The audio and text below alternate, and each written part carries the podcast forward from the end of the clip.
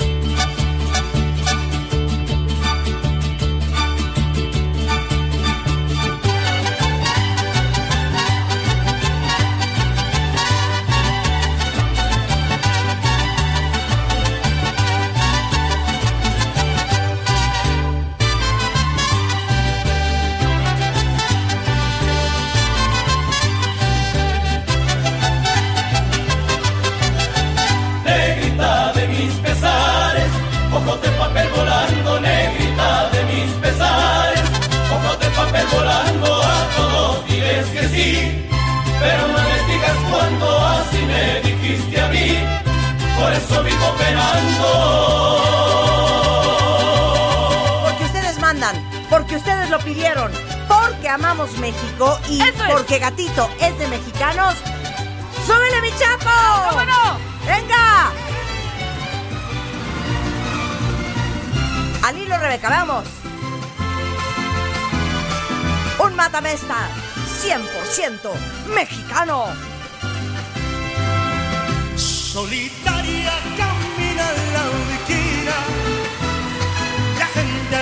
se pone a murmurar. Dicen que tiene una pena, dicen que tiene una pena que la hace llorar. Altanera, preciosa y orgullosa, no permiten la quieran consolar. Pasa luciendo su real majestad, pasa camina los días sin verlos jamás. La divina tiene pena y dolor. La divina no conoce el amor.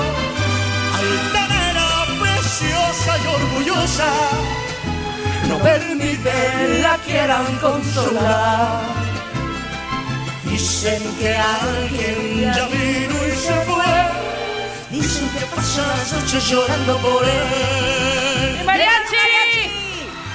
¡Qué bonito! Mátame ese, Rebeca. La mato Pero al hermoso. hilo. Al hilo, vámonos, súbele. Este es el gran Pepe Aguilar. ¡Wow!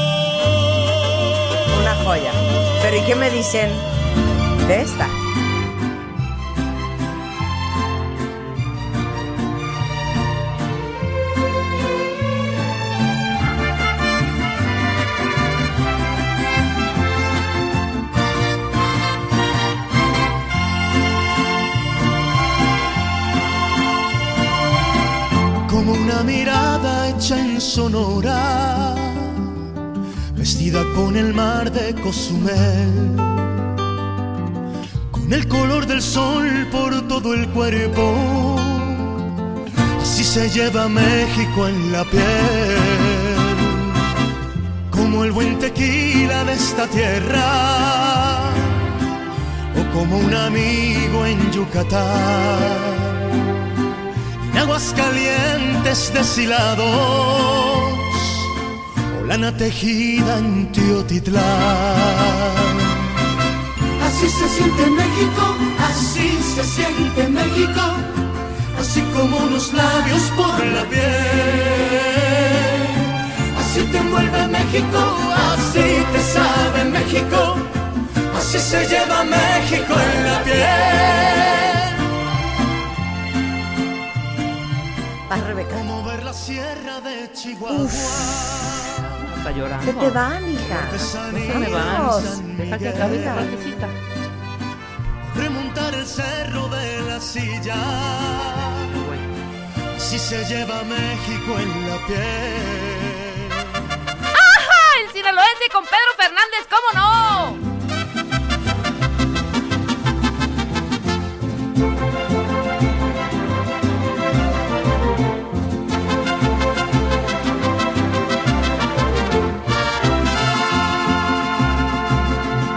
Desde Nabolato vengo, dicen que en el roble. Me dicen que soy arriero, porque les chiflo y se paran. Si les aviento el sombrero, ya verán cómo reparan. Ay, ay, ay, mamá, por Dios. Por Dios que borracho vengo, que me siga la tambora, que me toquen el quelite, después el niño perdido y por último el torito, pa' que vean cómo me pinto. Ay, ay, ay, mamá, por Dios.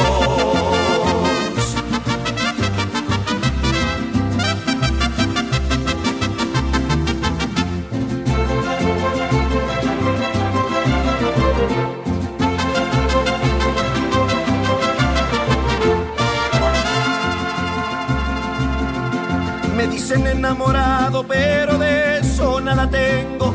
Todos me dicen el negro, negro pero con suerte, porque si me salta un gallo no me le rajo a la muerte. Ay, ay, ay. ¡Vamos, Alejandro! Vas a estar muy triste y así te vas a quedar.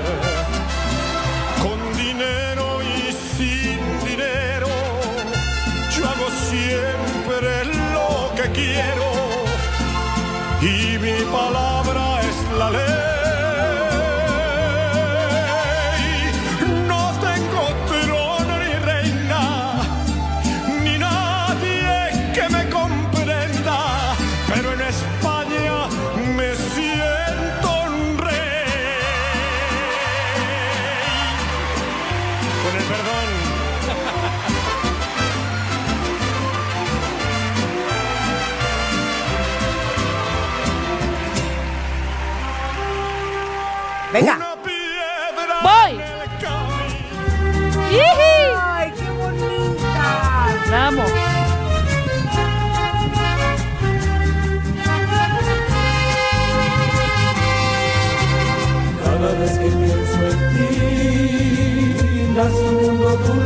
Nuevo, porque brilla en tu mirar una nueva luz de ensueño que me hace comprender la nostalgia tibia de tu amor. Es fuego que al arder funde a los dos en un cielo tan azul, vuela hacia cualquier mañana. Está bien fea tu versión, Es el mariachi de la Ciudad de México. No, pues ¿Qué te entonces pasa? yo voy a poner una que a mí me gusta mucho. Que me hace comprender la nostalgia tibia. Ay, muy bonita. Hace años no oigo esta canción. Sí. Qué buena canción esta, ¿eh? Saludos a don Alejandro Fernández y esto se llama Con quien pierde una estrella.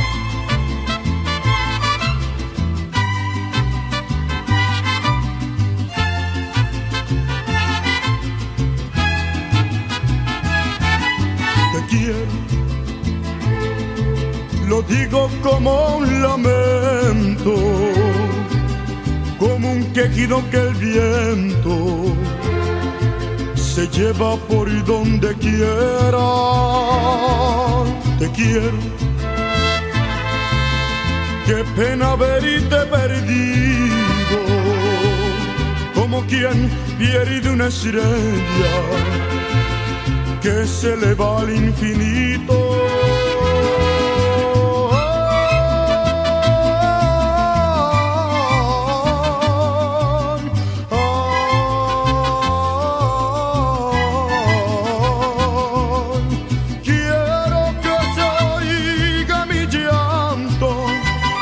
Dolió perderte después de quererte tanto.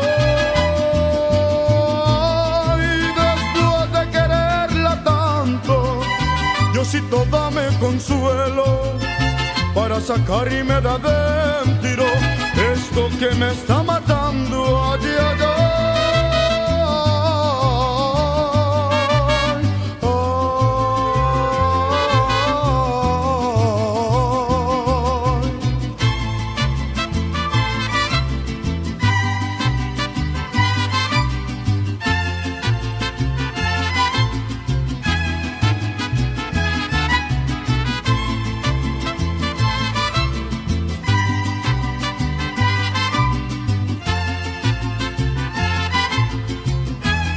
Pues ya de una vez, ¿saben qué? Vamos a poner a su papá. Vamos claro a que sí. vamos a México, desconocernos. lindo y querido.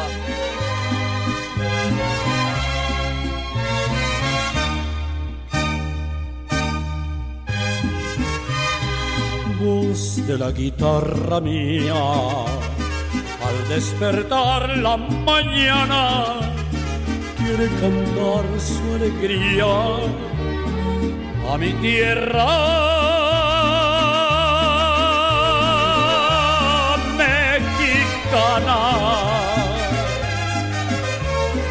Yo le canto a tus volcanes, a tus ¿Cómo que qué puse? Es don Vicente Fernández. México lindo y querido. Muy bien, pero hay que poner unas para llorar. A ver. Pues échate cielo rojo una vez. ¡Venga!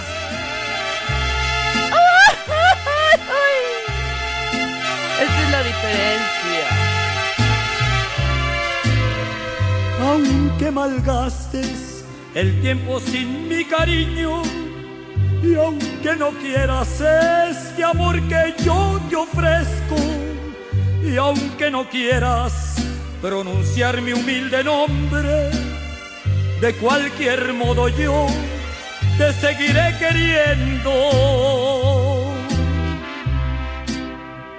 Yo sé que nunca tú querrás jamás amarme, que a tu cariño llegué. O sea, me dice. Marta, te fuiste muy abajo. ¿Y luego? Y me dice, pues después de tu guapango de Moncayo, más abajo no hay, ¿eh? No, vamos a aprender con esta.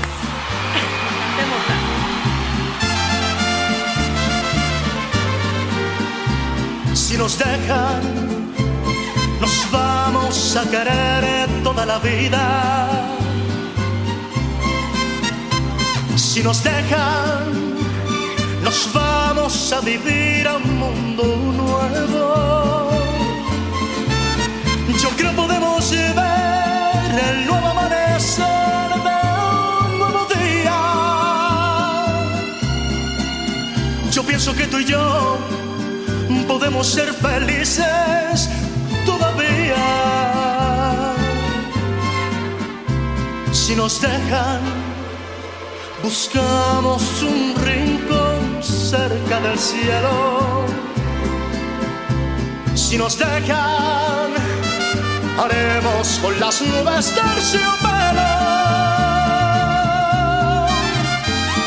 Y ahí, juntitos los dos, cerquita de Dios, será lo que soñamos.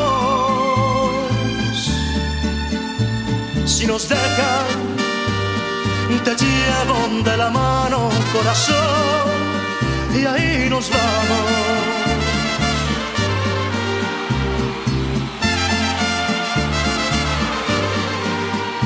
Si nos dejan, buscamos un rincón cerca del cielo. Si nos dejan, haremos con las nubes terciopelo.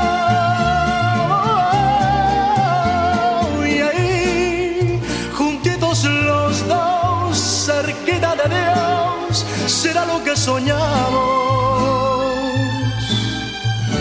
Si nos dejan, te llevo de la mano, corazón, y ahí nos vamos.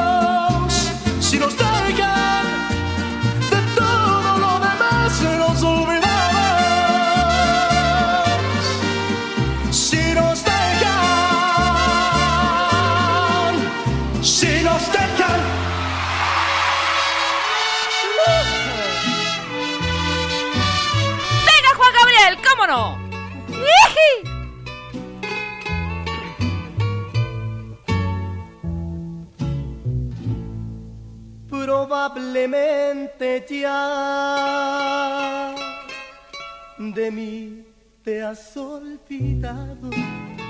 Y mientras tanto yo te seguiré esperando. No me he querido ir para ver si algún día que tú quieras volver me encuentres todavía. Por eso aún estoy en el lugar de siempre, en la misma ciudad y con la misma gente, para que tú al volver no encuentres nada y Ya no queremos llorar. Rebeca nos está arruinando la fiesta, Ricardo. Sácala de mi clase. estoy Esta está muy triste. Pidiendo demasiado. Canta conmigo. se me olvidaba que ya habíamos terminado, que nunca vol- volverás, Que nunca me quisiste. se me olvidó tirar ¡Qué bárbaro! Que solo yo te quise. Ya, ya la vieja ahogada, ¿no? Ya ahogada. ¿Sabes qué se me olvidó de solo yo te quise? ¿Sabes qué? Suéltame la mía, Chapo, para que vean lo que es prender. Esto es de payasear, güey. Esta es ya la payasada total. Oigan, la señora está borracha, pues le voy a poner una canción que venga al caso. ¡Súbele, Chapo!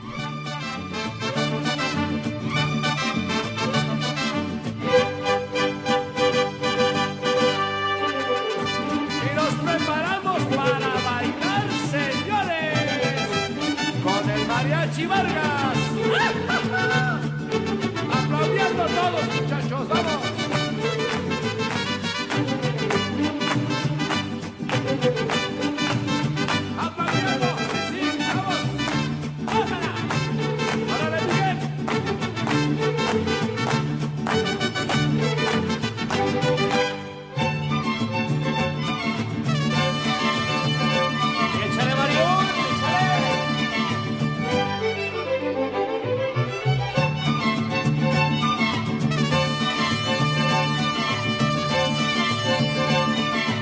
ver si muy prendida, mátame esta chaparrita.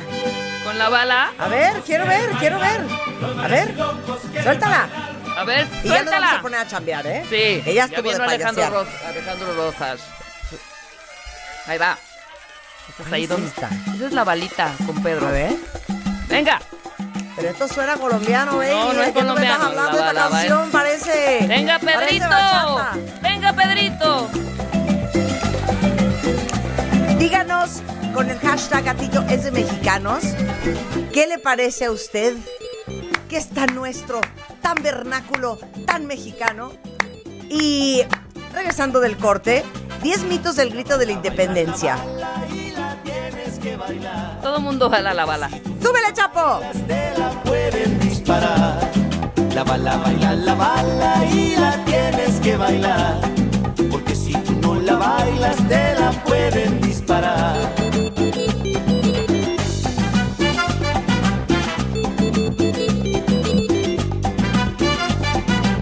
Mano a la barriga, mano a la barriga, mano a la barriga, mano a la barriga, una sobadita. Entra a wradio.com.mx. Checa más información de nuestros invitados, especialistas, contenidos y escucha nuestro podcast. Marta de Baile 2022. Estamos de regreso.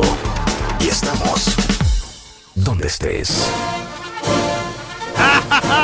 Con ustedes, el historiador, maestro, profesor Alejandro Rosas es en the house. Ahí está tu entrada, Alejandro. ¡Viva México! ¡Viva México! ¡Viva! Oigan, perfecto momento para hablar de los 10 mitos del grito de la independencia. Sin duda, el primer movimiento social que hubo en la Nueva España, Alejandro. ¿Nos vas a hacer examen, Alejandro? ¿Quieren que les Con los datos. Híjole, qué miedo. A Con ver, los 10 mitos del grito de la independencia, Marta, que seguramente no sabes ni siquiera qué día se dio el grito, porque no fue el día que dicen los libros que tú estudiaste. a ver, ¿qué día fue el día del, el del grito de independencia? ¿O a qué hora? Tienes ¿Cuál es la pregunta? Esa. ¿Qué día fue? el- ¿Qué ¿Qué, día? día? dio Hidalgo el grito? Ajá. El, eh, el supuesto grito. Pienso, creo que fue. Y lo peor de todo es que ha venido 27 veces Alejandro. Y lo ha dicho muchas veces. Como en la madrugada del 16. Exactamente.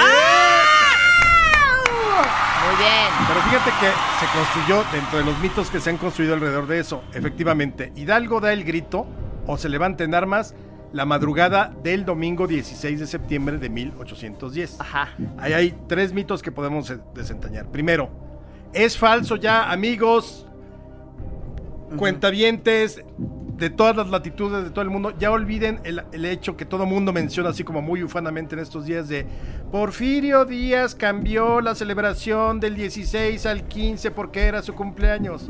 Eso es muy falso. O más, no hay muy falso, es falso. Falsísimo. Porque la celebración de independencia ya se realizaba la noche del 15, más o menos desde la década de 1830. Y así fue siempre. Y en la década de 1830, Porfirio Díaz era un mocoso de 3, 4 años. Sí, claro. Entonces, es claro. falso, es un milagrito que le han querido cargar a. Porfirio Díaz. Es falso absolutamente. Porfirio Díaz sí cumpleaños el 15, pero la celebración de independencia ya casi todo el siglo XIX y desde luego el 20 se ha realizado la noche del 15. Ajá. Entonces ya ese lo olvidamos. Número dos. Nosotros vemos al presidente salir al balcón y tocar la campana con pues, una especie de cuerda o no sé cómo se le pueda llamar eh, y, y toca la campana que tocó Hidalgo. Bueno, Hidalgo no tocó la campana. Eso es un mito también dentro del imaginario. ¿Por qué? Porque resulta que Hidalgo sale al atrio de la parroquia de Dolores Ujú. Y entonces no había una cuerda tan larga desde el campanario que, Hasta el atrio. O, o un vídeo que dijera rómpase en caso de grito. Sí, ¿no? Y la rompe y la jala. No. Claro. Entonces, ¿qué hace? Le dice al sacristán, oye, sacris, bueno, así es, el cargo, ¿no? Sacristán, súbase usted al campanario y toque la campana. Entonces, eso fue lo que hizo, no fue que Hidalgo no hace lo que hacen ahora los presidentes de tocan la campana, no, simplemente estaba en el atrio, manda a tocar la campana y ya suena la campana. Ahora, otro mito, tampoco es de que el- el- la gente dormía plácidamente en sus casas esa noche del 15 al 16. O sea, había mercado, ¿no? ¿O qué? Exactamente. Claro. Había mercado. Era día de plaza, entonces ya desde muy temprano, hablemos de la 1, 2 de la mañana, la gente de las rancherías vecinas y de lo- las partes serranas llegaban a poner sus productos porque era, era día de plaza en la plaza, valga la expresión. Claro. Entonces Hidalgo pues ya lo que hace es toca la campana, voltea y este ya está ahí la gente, no toca ahí la campana, pero ahí es cuando da esta arenga. No es que haya un grito, es decir... eh, Arenga. Arenga. Arenga. sí, Arenga, me eh, gustó ese término. ¿eh? Arengar, Arenga. eh, Arengar. impulsar. Tú me arengas, yo te arengo. Arenguémonos. Vamos a arengar al pueblo, es decir, vamos a invitar, vamos a convocar, vamos a, a llamar al pueblo. Que a la fecha no se sabe a ciencia cierta que pudo gritar Hidalgo. O sea, lo que, lo que hacemos es suponer un poco. Lo que no gritó Hidalgo es un hecho que no gritó. Ni viva la independencia, No. ni viva la libertad, ni viva la Virgen de Guadalupe. Ok. Eso no lo gritó. No lo gritó. ¿Qué fue lo que posiblemente habrá gritado? Número uno, muere el mal gobierno. Seguramente, claro. Eh, viva Fernando VII, que era en ese momento el rey legítimo de España, pero que era prisionero de los franceses que habían invadido la península ibérica. Entonces, en ese momento gobernaba España Pepe Botella, el hermano de Napoleón Bonaparte, que le gustaba mucho el chupe, de ahí el, el apodo El de mote, Pepe, sí, de ahí el Pepe mote. Botella. Entonces, por eso se dice que Hidalgo grita, muere el mal gobierno, refiriéndose al, al gobierno i- i- impuesto o usurpador francés que estaba en, en la península, y viva Fernando VII porque era el rey legítimo. Y lo que probablemente también gritó era, viva la santa religión, porque Francia amenazaba con acabar con pues, la religión como se conocía Órale. en esos momentos. Pero esas son solamente suposiciones. El hecho es que Hidalgo solo grita viva el mal gobierno. Ahora, no sabemos si Hidalgo también se refería al mal gobierno novohispano, porque ya los criollos como Hidalgo estaban hasta la coronilla de que fueran desplazados, de que no podían llegar a los cargos públicos importantes, o sea, que fueran menospreciados por los españoles que vivían en México. Ese fue básicamente lo que sucede esa madrugada del 16 de septiembre de 1810. Otra cosa importante. Pero nada más dime una cosa. Todo lo que han dicho los presidentes subsecuentes es invento de cada uno. Claro. Pues Vivan, viva Juan Escutia, vivan los niños héroes que nos dieron patria. Eso no. Vivan ah, los, ah, vivan los niños héroes Pero que eso lo dicen dieron el 13. patria. no, pero fíjate, a ver. Durante todo el siglo XIX, el grito o la ceremonia de independencia se celebraba en la Alameda Central. Ahí era. O sea, no era como hoy en el Zócalo. Siempre fue en la Alameda Central. Entonces, la celebración, insisto, empieza más o menos desde los años 30 del siglo XIX. Hay eh, veladas literarias, Ajá. etcétera. Y toda la verbena, la fiesta, los, eh, las quesadillas y todo es en la Alameda. Y en la Alameda terminaba la fiesta de independencia el día 16 en la noche con los fuegos artificiales. Ajá. ¿Por qué cambió esto? Porque Porfirio Díaz, eso sí, en 1896, y estos datos tómenlos para que en la noche sean el alma de la fiesta. El 15 de septiembre de 1896, Porfirio Díaz dice, tráiganse la campana de Dolores a la Ciudad de México. Entonces en 1892, perdón, 96, 96. la trasladan, la colocan exactamente donde hoy la vemos, en el Palacio Nacional, en el balcón central, y esa noche, la del 15 de septiembre de 1896, es la primera vez que un presidente mexicano toca la campana de Dolores. Y ahí es donde empieza esta ceremonia que hoy vemos, donde el presidente toca la campana y, y ondea la bandera. Ahora, evidentemente en ese momento Porfirio Díaz no lanzó una arenga ni dijo, vivan los héroes que nos dieron patria, porque nadie le escuchaba. A lo mucho de haber dicho, háganse para acá. Sí, claro, Y claro, Entonces, no había nadie. acérquense y luego, eh, como teléfono descompuesto, van repitiendo. Entonces, seguramente lo que hizo Porfirio Díaz fue salir al balcón, tocar la campana y agitar la bandera. Pero más o menos en la década de 1930, ya es cuando hay altavoces, ya comprobado y todo. Entonces, seguramente es a partir de los años 30 del siglo XX cuando los presidentes, por ejemplo, Cárdenas, empiezan ya a dar una arenga. ¿no? a, a decir un viva, etcétera. Por ejemplo, en 1942, eh, Manuel Ávila Camacho grita viva la unidad nacional. Estábamos en guerra. Luego, ahí sí, cada quien, se- cada presidente se ha ido por la libre. Por ejemplo, uno recuerda mucho, o se recuerda mucho como anecdótico, que el presidente Echeverría quería ser secretario general de la ONU. Entonces, al parecer, en el último grito, gritó viva el tercer mundo, porque él traía una campaña para tratar de ganarse los votos de los países del tercer mundo o en vías de desarrollo. Entonces gritó viva Josefa, viva Hidalgo, viva Morelos, viva el tercer mundo. Exacto. O Luego, sea, se han de acordar ustedes perfectamente en el 2000, cuando llega Fox, el primer grito es viva la democracia sí. y vivan las mujeres.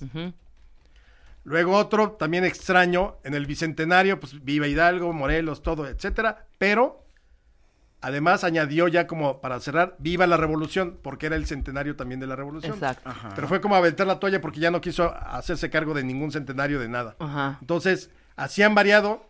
El- el- la única persona que nunca ha aparecido en un grito de independencia Ajá. es Iturbide. ¿Por? Sí, nunca. Porque está apestado. Pues sí, claro, es y el esta Rebeca, sí, nunca. ¿Tú qué si vivías en esa época? No, no, no, no, Sí, pero en los nunca, gritos, yo nunca claro. lo vi. Pero estamos Nunca hablando lo vi, fíjate. en las arengas, no, en las arengas. es que no tienes nunca madre, dicen hija. viva Iturbide. Porque Iturbide es considerado en la ¿No historia lo dijo oficial- Calderón en No. un, un 15? No, no, uy, no. No, se Calderón comido. sí, ¿verdad? Porque mira, Iturbide es el apestado de la historia primero porque fue emperador. Es el Sí. emperador de México. Entonces todo el mundo se le asocia con los conservadores o con la reacción o con la derecha mexicana. Entonces ningún presidente ha querido gritar viva Iturbide. No obstante que Iturbide es increíble. es el personaje junto con Guerrero que terminó la independencia, que la consumó. O sea, nos guste o no, Iturbide y Guerrero son los dos consumadores de la independencia. Y si- aún así, todos los héroes de la patria están en el monumento a la independencia, todos. Hidalgo, Morelos, Matamoros, Allende, Aldama, Jiménez, eh, Guerrero. Y el único que está exiliado es Iturbide. Pero bueno, eh, el hecho es que está Iturbide, pero además, fíjate, para que veas cómo tenemos este tipo de reliquias macabras. Si ustedes quieren ver los huesos de los héroes de la patria, váyanse cuando esté abierta eh, la, la columna de la independencia y abajo las pueden ver. Ahí ven el, cr- el cráneo de la corregidora. Ah, no, la corregidora está en Querétaro. Pero el cráneo de Hidalgo, el cráneo de Allende, todos ellos se ven perfecto. Pero Iturbide sucedió una cosa muy curiosa. A Iturbide lo fusilan en 1824 en Padilla, Tamaulipas. Entonces, en 1838, uno de los presidentes de México de entonces, Anastasio Bustamante, ordena que lo traigan a la Ciudad de México los restos de Iturbide y los ponen ahí en la capilla de San Felipe de Jesús. Bueno, ve tú a saber qué tipo de relación o admiración tenía Bustamante por Iturbide, que como última voluntad, Bustamante dijo, bueno, una vez que muera, sáquenme el corazón y mi corazón pónganlo en una urna junto a los restos de Iturbide. Entonces es increíble porque vas a la Sí. capilla de San Felipe de Jesús en la catedral y está la urna de Iturbide con los restos que se ven y al lado está el corazón ya, pues obviamente todo deshidratado de Anastasio Bustamante, que también se puede ver, se pueden retratar con él, selfie, lo que quieran, ahí están. Pero yo creo que la injusticia histórica es que Iturbide esté fuera de, De la jugada, Sí, pues, como quien Ha dice. sido... eh, no, ese es el corazón de Melchor Ocampo. Órale. O sea, se quitaban los corazones. Sí, a sí, diestra sí. y Por siniestra, Twitter para que lo hombre. vean, cuenta Sí, bien. vamos a tuitar ahorita el, el corazón de Melchor Ocampo, que ese está en la Universidad de San Nicolás en Morelia y expuesto porque además la, la familia lo donó. Entonces tú puedes ir a ver el corazón de Melchor Ocampo. Claro, claro. y así claro. hay por todos lados eh, reliquias. Mira, otra de las cosas así importantes. Hidalgo pensó, tenía un plan premeditado para utilizar a la Virgen de Guadalupe o no. Lo que te dicen es que sí, que por eso hay gente que cree que Usó la, gritó ban- usó la imagen vive- como estandarte, ¿no? Viva la Virgen de Guadalupe. Sí la utilizó, pero fue una cosa muy circunstancial. Se levanta en armas la noche de la madrugada del 16 de septiembre Hidalgo. Al otro día, bueno, ya de día llegan a, eh, a Totonilco. Ahí Hidalgo, que siempre le gustaba tomarse su chocolatito con agua, era muy dulcero y le, le gustaba mucho el chocolate, decide descansar con Allende, Aldama y todos ellos. Y entonces se meten a la sacristía de Atotonilco. De pronto oyen un barullo afuera, murmullo, la gente así como gritando, etcétera. Salen y se dan cuenta que un grupo de personas habían agarrado una imagen de la Virgen de Guadalupe que estaba en Atotonilco y la habían colgado en un palo de tendedero y que entonces la agitaban de un lado para otro. En ese momento es cuando Hidalgo dice, ah, caray, ya tenemos bandera. Claro. O sea, no es algo que él hubiera pensado, "Ay, y lo primero que voy a hacer al iniciar la independencia es ir por la bandera de la Virgen para que nos acompañe. No, fue algo que pasó en el momento y se le, este, pues prácticamente se le, se la, se la atravesó y decidió que sí debía, este, tomar la, la Virgen y fue su estandarte. Se lo quitan como al mes en una batalla, Ajá. pero se convirtió en la gran patrona, la Virgen de Guadalupe, de, de la guerra de independencia. Ahora, fíjate, cosas curiosas también que suceden en la guerra de independencia. Es el único conflicto, no sé si en el mundo, pero al menos en México, donde se enfrentan dos vírgenes.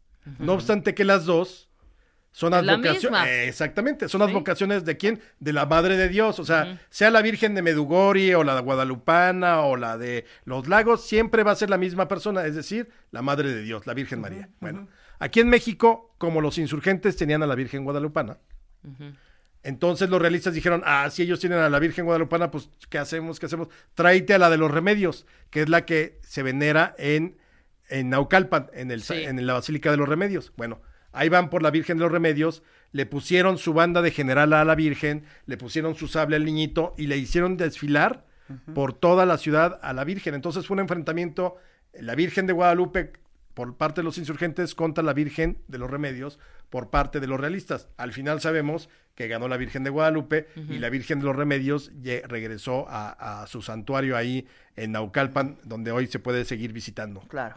Ok. Otro de los mitos, siempre nos presentaron a Hidalgo y Allende como super amigos, ¿no? Que eran carnales, se llevaban muy bien. No, realmente durante, desde el momento en que inicia la independencia, como el que, el que no se raja es Hidalgo, porque cuando los descubren, Allende dice, no, pues vamos a huir, vamos a escondernos y entonces este, luego nos reunimos. Hidalgo dice, no, es momento de ir a coger gachupines, nos levantamos en armas. Ahí cambia el poder, ¿no? Claro. El poder lo tenía Allende, Y ahora lo tiene Hidalgo. Entonces tienen muchos pleitos y cuenta Allende en su proceso que en un momento dado pensó envenenar al cura Hidalgo, porque ya se había perdido, digamos que se le subieron los humos, medio enloqueció, y entonces decide el cura Hidalgo, eh, más bien Allende decide envenenarlo, y compró tres porciones de veneno, que se la dio una a su hijo Indalecio, otra a uno de sus oficiales, y una más cargaba Allende para que en el momento en que pudieran acercarse a Hidalgo, lo envenenara. Nunca pasó, afortunadamente. Al final terminan ya en prisión los dos, terminan reconciliados, pero se llevaron del nabo, valga la expresión, Durante durante, todo todo, el- el... proceso de independencia, desde ese 16 de septiembre de 1810 hasta el 26 de junio, que es cuando fusilan a Allende, y luego a Hidalgo el 30 de junio. ¿Qué onda con el pípila? Mira, la historia como nos las contó la historia oficial, o como se contaba en el siglo XX, es que eh, Hidalgo llega a Guanajuato, va a tomar la lóndiga de Granaditas, que es pues, este gran depósito eh, donde se guardaba muchas veces comida o municiones y demás. Y entonces ahí están eh, encerrados todos los españoles y tienen que tomar la fortaleza. Pero evidentemente pues, es una fortaleza, es muy difícil. Y se supone que hay un personaje que agarra una lápida, no sabemos de dónde la saca, agarra una lápida, se la pone en la espalda, en una mano lleva una tea ardiendo, es decir, una antorcha, en la otra lleva combustible que sería brea o alguna cosa así, y empieza a caminar con la lápida encima de la espalda para cubrirse de las balas que le disparaban desde arriba de la lóndiga. Ahora, tú que todo sabes, ¿qué peso tenía esa lápida, maestro? 72 kilos. Ok. Está muy difícil. Y él, bueno, Ni un niño en brazos. No, bueno. y además, no con los brazos. En una mano llevas una antorcha. Imagínate a Gastón en tu espalda, más en tu mano derecha una antorcha y en la otra un bote con brea para quemar la puerta. No, pues está cañón. Entonces, además, y- te pintan al Pipila como un hombre musculoso, casi un Hércules. Y eran mineros, mineros muertos de hambre en ese Flacos. tiempo que eran, sí, muy flacos, insisto, muertos de hambre porque eran muy maltratados en las minas. Entonces la historia cuenta que este hombre llega hasta la puerta, así eh, eh, evadiendo, escapándose de las balas y demás, y le prende fuego, toman los insurgentes la alhóndiga. Lo más probable y lo que se cree que pudo haber sucedido no es que hubiera sido un pípila, sino un criadero de pípilas. Es decir, 10, 12, 15 mineros que lograron hacer una especie de caparazón a la usanza de como lo hacía en otros tiempos el- los soldados romanos Me gusta la usanza. se fueron cubriendo, avanzando, y pues sí, ya llegaron a la puerta y entonces le prendieron fuego. Yo creo que eso es más factible. Pero son de estos mitos con los que crecimos, el pípila, el niño artillero. El niño artillero existió, sí, él sí. Un niño que en el sitio de Cuautla ve que hay un cañón listo para dispararse, que han caído muertos los insurgentes ahí, que vienen los realistas para atacar Cuautla, y entonces agarra una antorcha y le prende fuego al cañón y dispara y los detiene. Es la única acto heroico del niño artillero que después de grande fue un loser. Porque Ahora. nadie sabe qué sucedió. Ahora, los colores de la bandera, profesor. Y queremos saber si existió ese momento en donde un águila tomaba una serpiente en su rebozo, en su, ¿cómo se llama? En su regazo, Para devorarla. encima de un nopal. Bueno, los colores rápidamente. Los, eh, 1821 Iturbide es designado para acabar con los insurgentes, pero Iturbide se da cuenta de que no va a poder acabar con los insurgentes porque son guerrilleros. Y entonces decide pactar con Guerrero, la, digamos, una alianza. Entonces desaparecen los realistas y los insurgentes y forman un ejército que nos enseñaron que se llamaba el ejército trigarante, ¿no? O de las tres garantías. Ok. Esas tres garantías estaban simbolizadas en tres colores. El verde era la independencia, el blanco, el, eh, la religión y el rojo, la unión. Ya luego aquí en México el presidente Echeverría quiso cambiarle el significado, entonces decía que el verde era el de nuestras sandías, el blanco la nieve de nuestros volcanes y el rojo la sangre de nuestros héroes. O sea, totalmente chafa. Sí. Pero el hecho es que los tres colores originales eran independencia, eh, religión y unión. Eso, así nacimos con ese, con ese significado de los colores. Ahora, yo personalmente creo que lo del águila devorando la serpiente es un mito fundacional. Es decir, es algo que no podemos comprobarlo, pero que sin embargo está en el imaginario desde hace 20 generaciones. Porque el águila devorando a la serpiente está representada en varias culturas, incluyendo desde luego la cultura azteca o la civilización azteca, y de ahí pasó a la Nueva España y se seguía representando el águila devorando a la serpiente. Ahora, yo también soy de la idea de, imagínate, la peregrinación que sale de Aztlán, cuando les dicen a los aztecas, oigan, pues dice Huichilopostli, que se le aparece a uno de, de los señores de Aztlán, le dicen, oye, pues dice Huichilopostli que se pongan a peregrinar hasta que encuentren una señal que es el águila devorando una serpiente. Va, palabras más, palabras menos. La peregrinación hasta encontrar ese punto fueron 200 años. Nosotros, si consideramos que Aztlán se encontraba en Nayarit, como es posible, no es seguro, pero es posible, por crónicas y demás, de Nayarit a la Ciudad de México, ¿qué harías? ¿Ocho días a pie? Hoy en día. Ellos hicieron 200 años. Entonces yo me imagino que ya cuando llegaron al Valle de México y llegaron a la islote, dijeron, ¿sabes qué? Güey, ya diles que sí la viste. Que la acabamos de ver, que estaba ahí el águila, que, que se estaba comiendo una serpiente, pero ya por favor, yo ya no puedo, me, me duelen la- los, los pies. Mis juanetes. Entonces ahí, ah, no, pues sí, aquí estaba, aquí fundamos. Por eso yo digo, creo que es un mito fundacional. A mí me gusta ese mito, yo sí creo. Me gusta el escudo nacional y yo sí creo que lo encontraron. Yo también creo. Entonces, ¿Y insisto. sabes qué? Lo queremos creer. Exacto. Y, ¿Y eso sabes es lo que qué? importa, Alejandro. No nos Y quiten es- la ilusión. Y es un símbolo de, de- de identidad. Claro. Estoy de El acuerdo. águila devorando a la serpiente. Bueno, Alejandro, pues, pues como siempre, muchas gracias por tu participación. te, damos, te vamos a regalar unos chelines. Esta es una celebración de la sociedad y lo ha sido así desde 1812. Eso. Es de la sociedad, no del gobierno. ¡Bravo! O sea, si ustedes siguen sin comprender, ¿qué tal yo? Eh, ¿Cómo pasaron todos los exámenes de la parte de historia de México en el colegio? Porque no se acuerdan de absolutamente nada.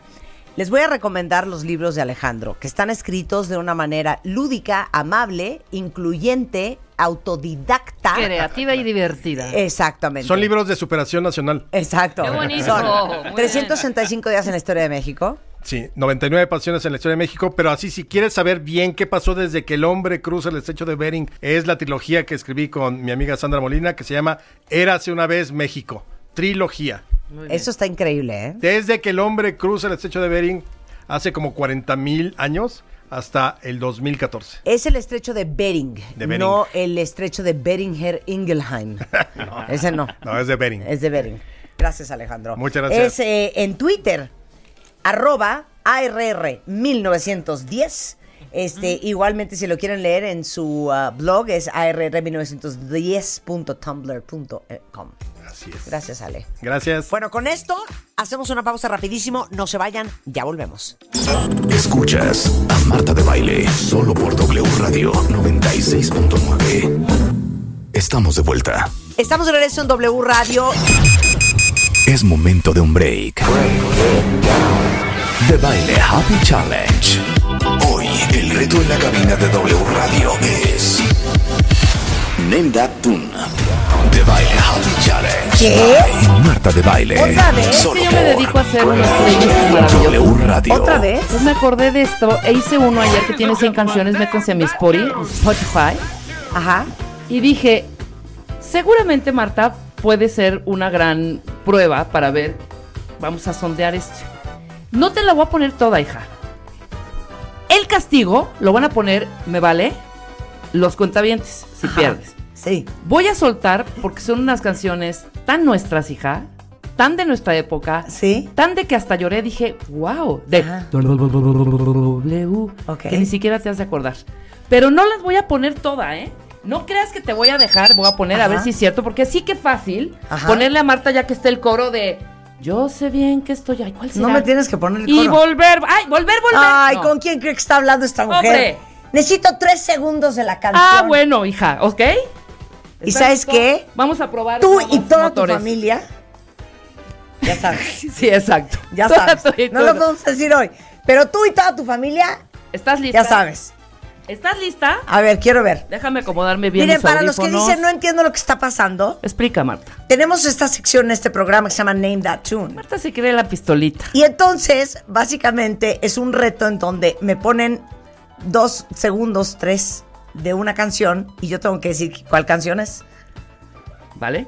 Sigo teniendo la corona, ¿eh? Sigues teniendo la corona. Charlie. Exacto. Sigo Nada más teniendo que la corona. Yo me tragoneé un huevo asqueroso hace un Nada mes. más dime una cosa. Ayer hiciste este playlist en Spotify. Ya lo hice en Spotify. Ok, Y es una verdadera joya. ok. Ahí va. ¿Lista? Venga. No te voy a poner todo, me No. vale. Dale. Ni se oye. Ay, Dire Straits. Money for Nothing. Muy bien. Póngale, póngale. O sea. ¿Con quién crees que estás jugando o qué? Ok. Ok. Esto es Sting. Te la voy a dar por mala. Una mala. Ay, no que. The Police. No, sí. ay, no, bueno, no. payaso. Lo siento, no. Bueno, ok. Si a las tres Ok. o con tres tienes Sí. ya castigo. Ok. ¿Ok?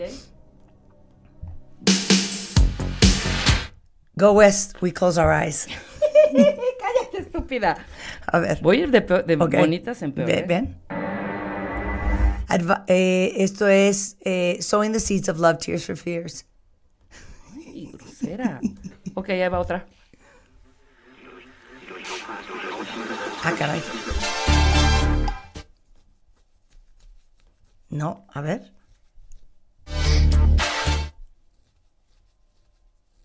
Hija, no seas exagerada.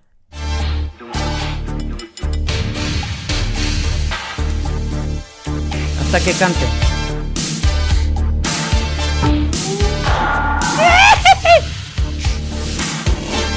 Espérate. Durán, Durán. Ah, No, déjala. Vete un grado abajo. Déjala.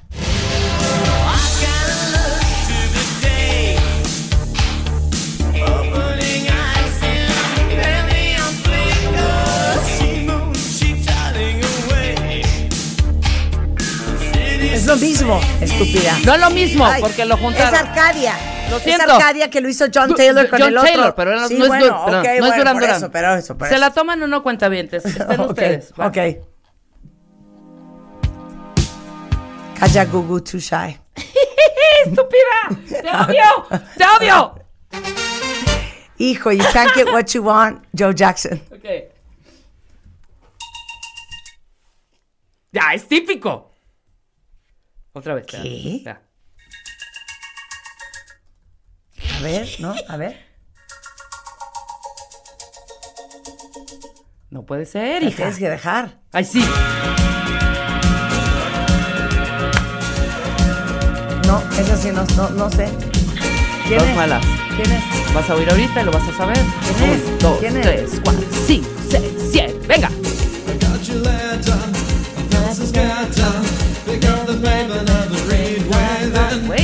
Güey, es una super rola. Escucha, escucha.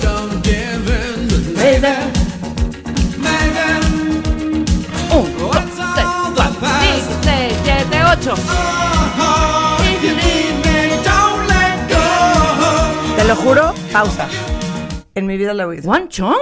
En mi vida la he ¿Cómo oído. crees? Esta era una super joya de Pues esa esa era la época. fea de One Chong. Dos, no es cierto. Marta quiere siempre el lado A. ¿Por Ok, a ver. ¿Lista? Venga. Eh, Lay back down, oh, lay back down, and now I won't be my fan, but never gonna be myself. ¿Quién era? Híjole, ¿quién era? Espérame. A ver, Uy, hijo, es buenísima esta canción. Ah, ¿Quién era? No era The Blow Monkeys, no. Espérame, era. Oh, escucha. never gonna be No, ya dime, me muero. Es con C empieza.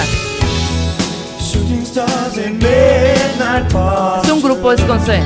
and hanging out on Clouds clouds beneath the moon. ¿No te da curiosidad saber? Ah, Curiosity Kill the Cat. Curiosity Kill the Cat. It's a Ok. fairy tale to me. Ay, este. eh, ah, Oye, ah, este era un- un clásico. Eso. Ok, Bien, va, sigo, rápido. sigo, Es rápido, es rápido. Espérate, no. Es rápido, hija. Ay, este. Eh, ABC. Eso. Ok. Eh, Sade. ¡Ah! Police. Esta era preciosa. Este, este, este, The Fix.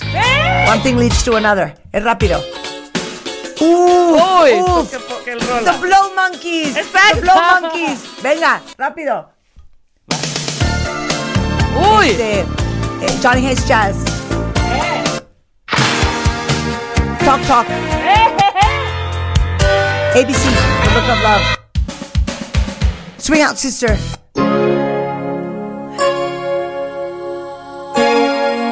esta no la vas a Ah, claro. Pero era una joya. When love breaks down. ¡Exacto! When love breaks down. Y era, espérame. ¿Y era quién era? Qué bonito. Era no, no era. ¿Pero quién era? Es Con bueno. P, con P. Eh, Out Loud. Okay. Tears Uy, for Fears. Ah, level 42. esta te va a costar. Pero puedes saber el nombre de la canción antes de que lo diga el cantante, güey. Se llama Living in a Box. Échala. Ay. Level 42. Yes. Running in the Family. Spandau Ballet. ¿La puedo cantar? Yes. La voy a cantar. Es una gran rola de Spandau Ballet que se llama Gold. I'm sorry that the chairs are all. I left them here, I could have sworn. These are my solid days, so leave me anytime away. Just another play for today. Oh, but I'm proud of you, but I'm proud of you. Nothing left to make me feel. Precioso. Venga el coro. Nothing's left me standing so tall. ¿Cómo dice, cuentavientes? gold. Always believe in your soul. You've got the power to know you're indestructible.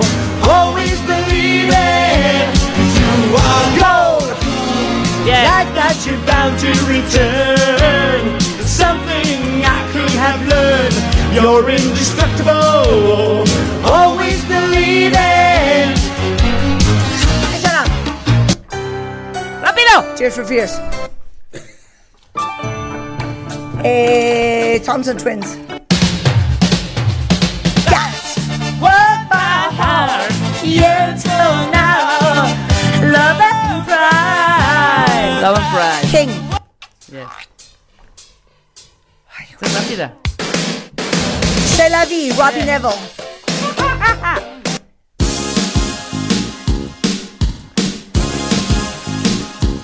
Esto es Call Me y esto Yes. West. Easy Lover, Phil Collins, Philip Bailey. Duran Duran, ¿Qué? Mike and the Mechanics. Espérate. Es una super canción, escucha. Hit me right between the eyes. Wax. Wax. The message is perfectly simple. The meaning is clear. Don't ever stray too far. Este es nuestro grupo, And ¿eh? don't disappear. No, don't disappear. ABC. Oye, ya desde ahí. Shout. Sí. Shout. Let it all out. Esta también, ya desde ahí. Esto es Es una buena rola también. Promises, Promises. Yes.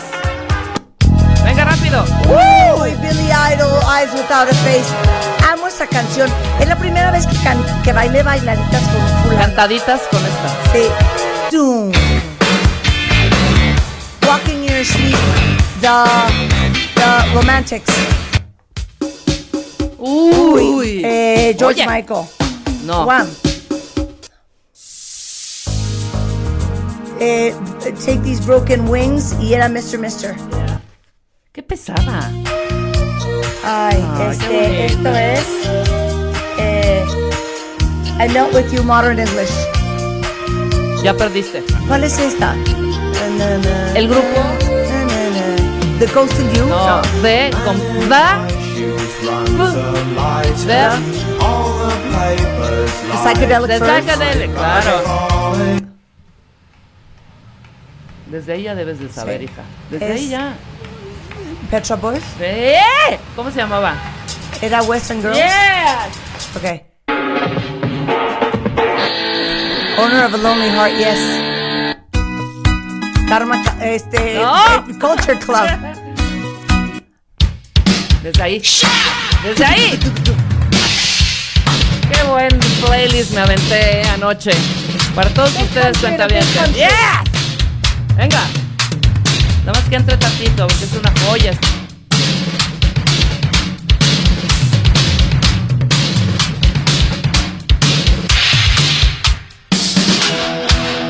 Gran canción. Gran canción. Gran canción. Ya, tres más y se acabó. Rick Astley, Oh. Take On Me, ajá. ¡Uy! Radio Kill the Radio Kill the Radio Star Buggles. Y así nos podemos seguir, ¿eh? A. No sabes qué joyas. Don't get me wrong. No, esta nunca me gustó, ¿eh? Una gran canción. Steve Winwood. No, con B. Ay, Bruce Hornsby. Yeah. ¿Sabes qué? Nunca me gustó A Bruce mí Hornsby sí, on the esta sobre todo. A Esta ver, es una otra, gran canción. otra. Qué asco de canción. Y aparte la gente la Ah, actuaba. eh, ah, I wear my sunglasses. Ah, Horrenda. A ver. Desde ahí ya sabes.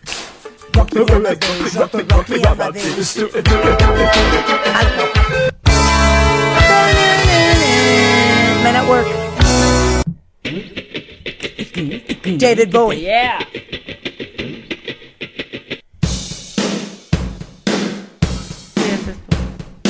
Robert Palmer. Yes, pero ¿cuál de todas? Ahí está. Hija, la hija, el coro. Simply Irresistible. No. Addicted to Love. Yes. Así nos podemos ir. Ya dos más, dos más. ¡Qué gran Qué canción! gran canción. Era The China Crisis. Yes. Preciosa, hay que dejarla por. ¿Se acuerdan de esta cuenta, vientes? Súbale. si son muy jóvenes no van a saber. 40 over. The Arizona Sky. Buenísima, buenísima. Eh, Otra vez la misma, hija. La tienes repetida. Bueno, es lo mismo. Esa Ricochet. And for love's sake, each mistake. Esta sí es nuestra.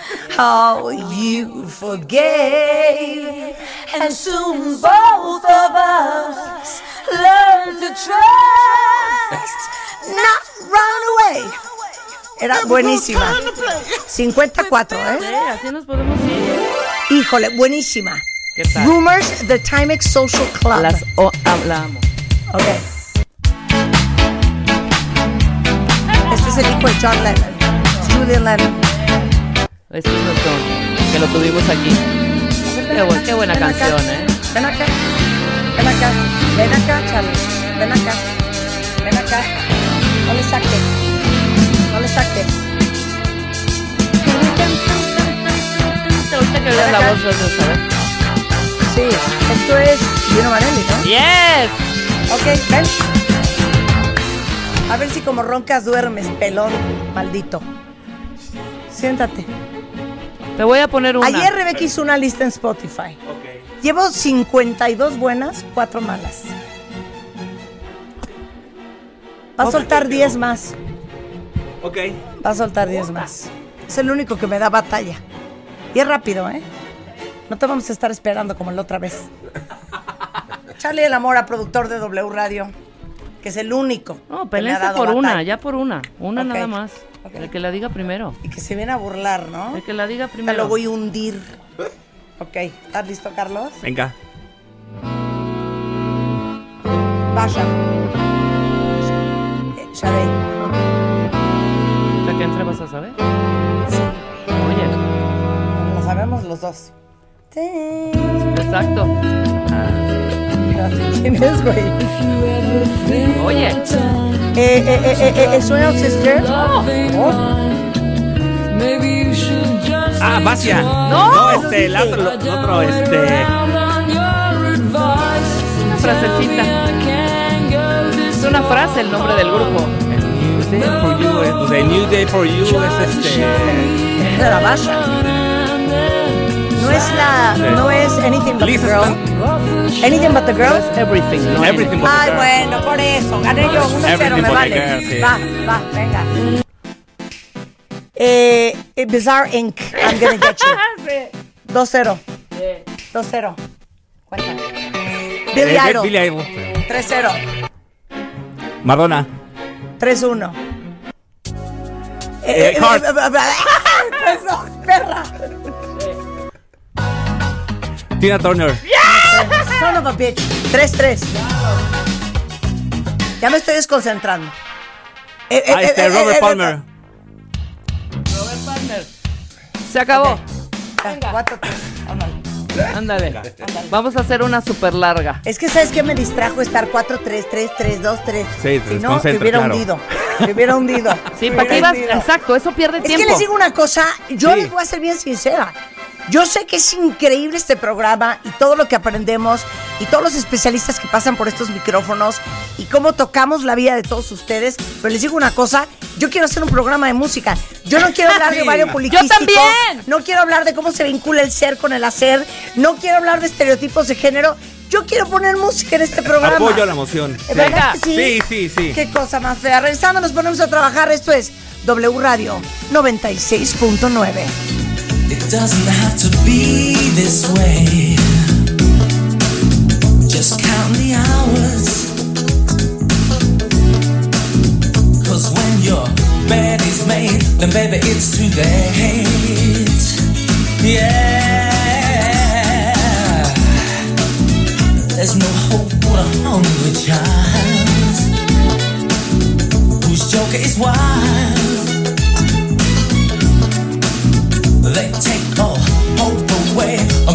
End of the day. Well, I just about had enough of the sunshine. Hey, what did I hear you say? You know, it doesn't have to be that way. You, when you walk out the door, you gotta ask for more. You gotta ask for more. It doesn't have to hurt that way.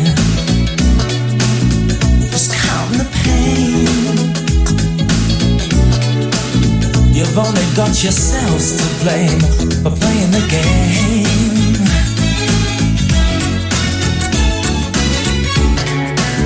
There's no hope for the hungry child whose joke is wild and they take all hope away and I just can't see the sense of my mind's ahead.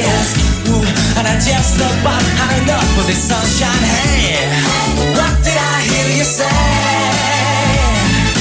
you know it doesn't have to be that way you when you walk out the door baby you gotta ask for more from society. Take a tip from me now.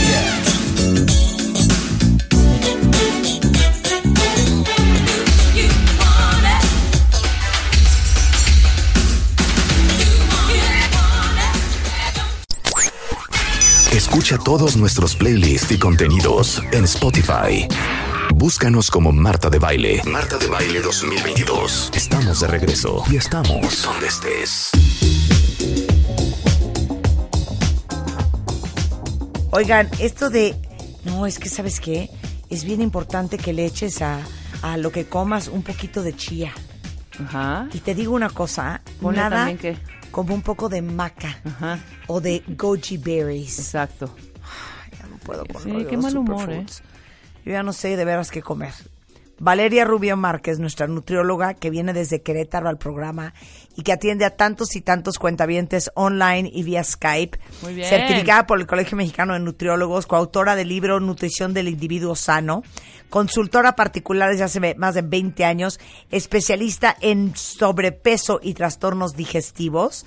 Hoy viene a hablar de los malditos superfoods. De los ¿Qué onda con los superfoods? Fíjate que son, son relativamente moda para nosotros, pero Sí. realmente son alimentos que se han utilizado y que han existido muchos, muchos años vida. atrás. Sí, claro. Sí. Sobre todo en Asia, eh, sobre todo en, eh, Ajá.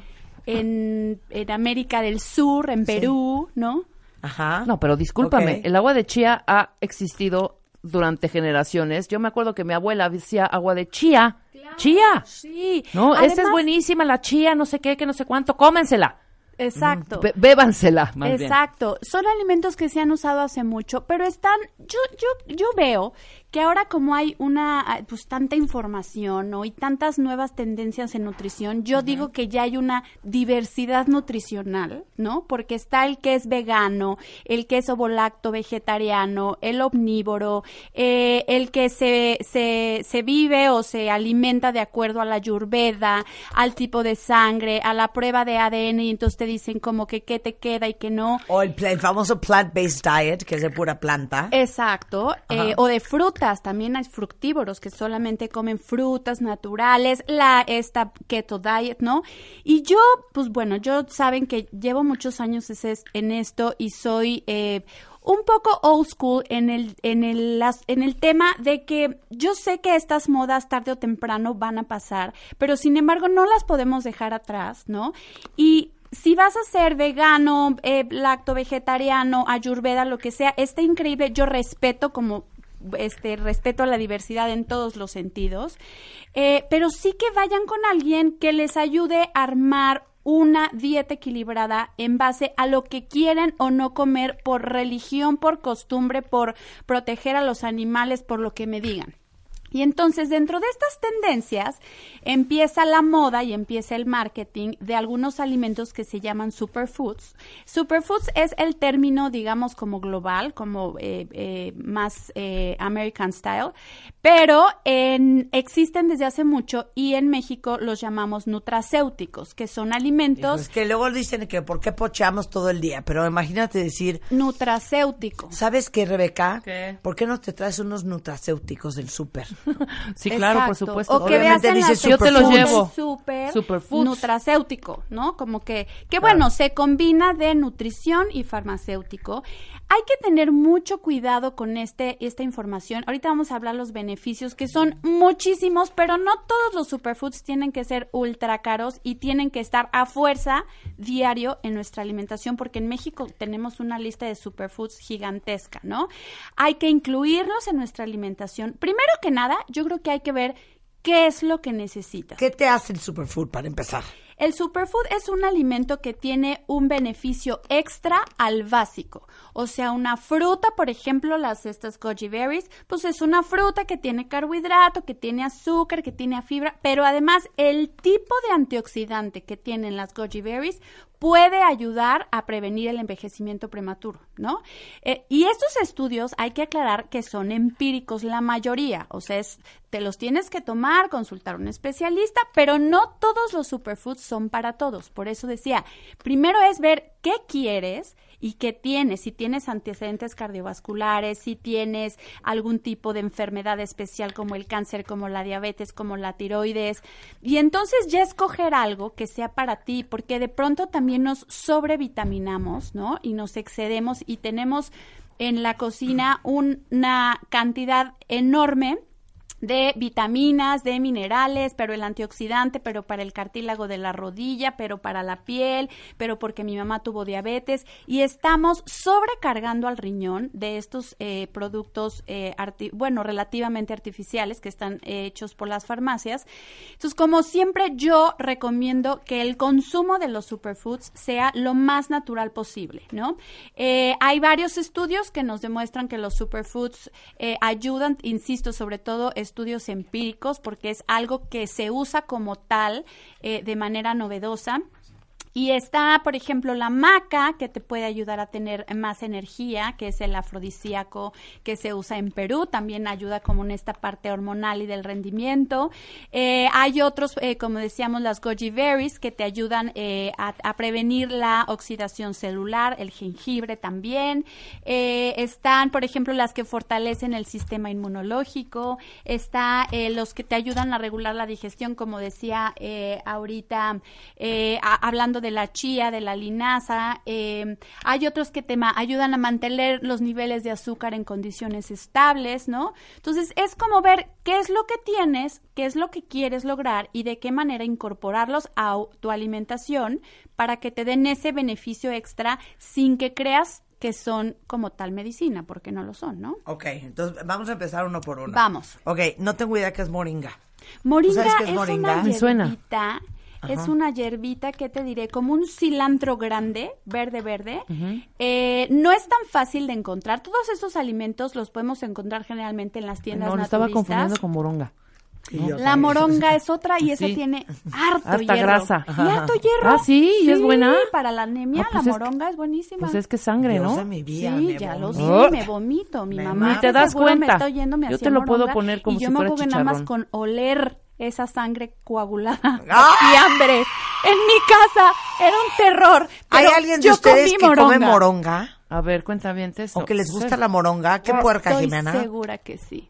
Ah. Yo estoy segura que más de lo que nos imaginamos. No, nada Pero como bueno, una yo nuez, fui una, una niña planta. con una como un infancia apio. que Muy dura, hija. moronga, muy, Muy dura, dura, muy dura. muy no era fácil comer moronga. Moringa. Moringa es esta plantita como un cilantro grande que podemos tomarla en manera natural, metérsela a las ensaladas y viene también en suplementos.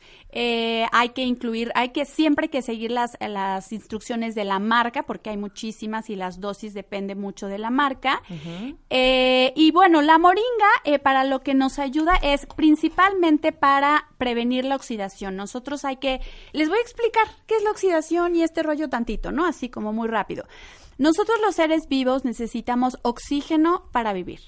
Entonces, eh, las células, cuando se ponen en contacto con elementos del medio ambiente como la contaminación, la mala alimentación, el cigarro, la falta de ejercicio, el alcohol en exceso, nuestras células se oxidan más de la cuenta, más de lo que se deberían de oxidar y entonces nos enfermamos. Pero la oxidación es un proceso natural que tenemos los seres vivos.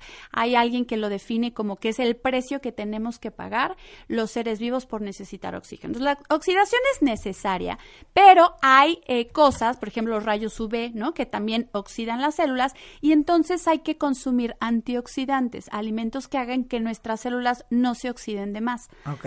Las plantas, como realizan el- esto de la fotosíntesis, tienen mucha oxidación, mucho más que nosotros, pero ellos producen sus propios antioxidantes. Entonces, la mayoría de los antioxidantes están en los productos de origen vegetal. Ok. ¿Ok? Entonces, eh, por- hablábamos de la moringa, previene la oxidación, ayuda mucho a, por ejemplo, personas que tienen problemas de hígado, hígado graso, hepatitis, eh, cirrosis del cerebro y del corazón y también ayuda al sistema inmunológico. Muy Bien. Luego también les traje el cacao, que es diferente que la cocoa.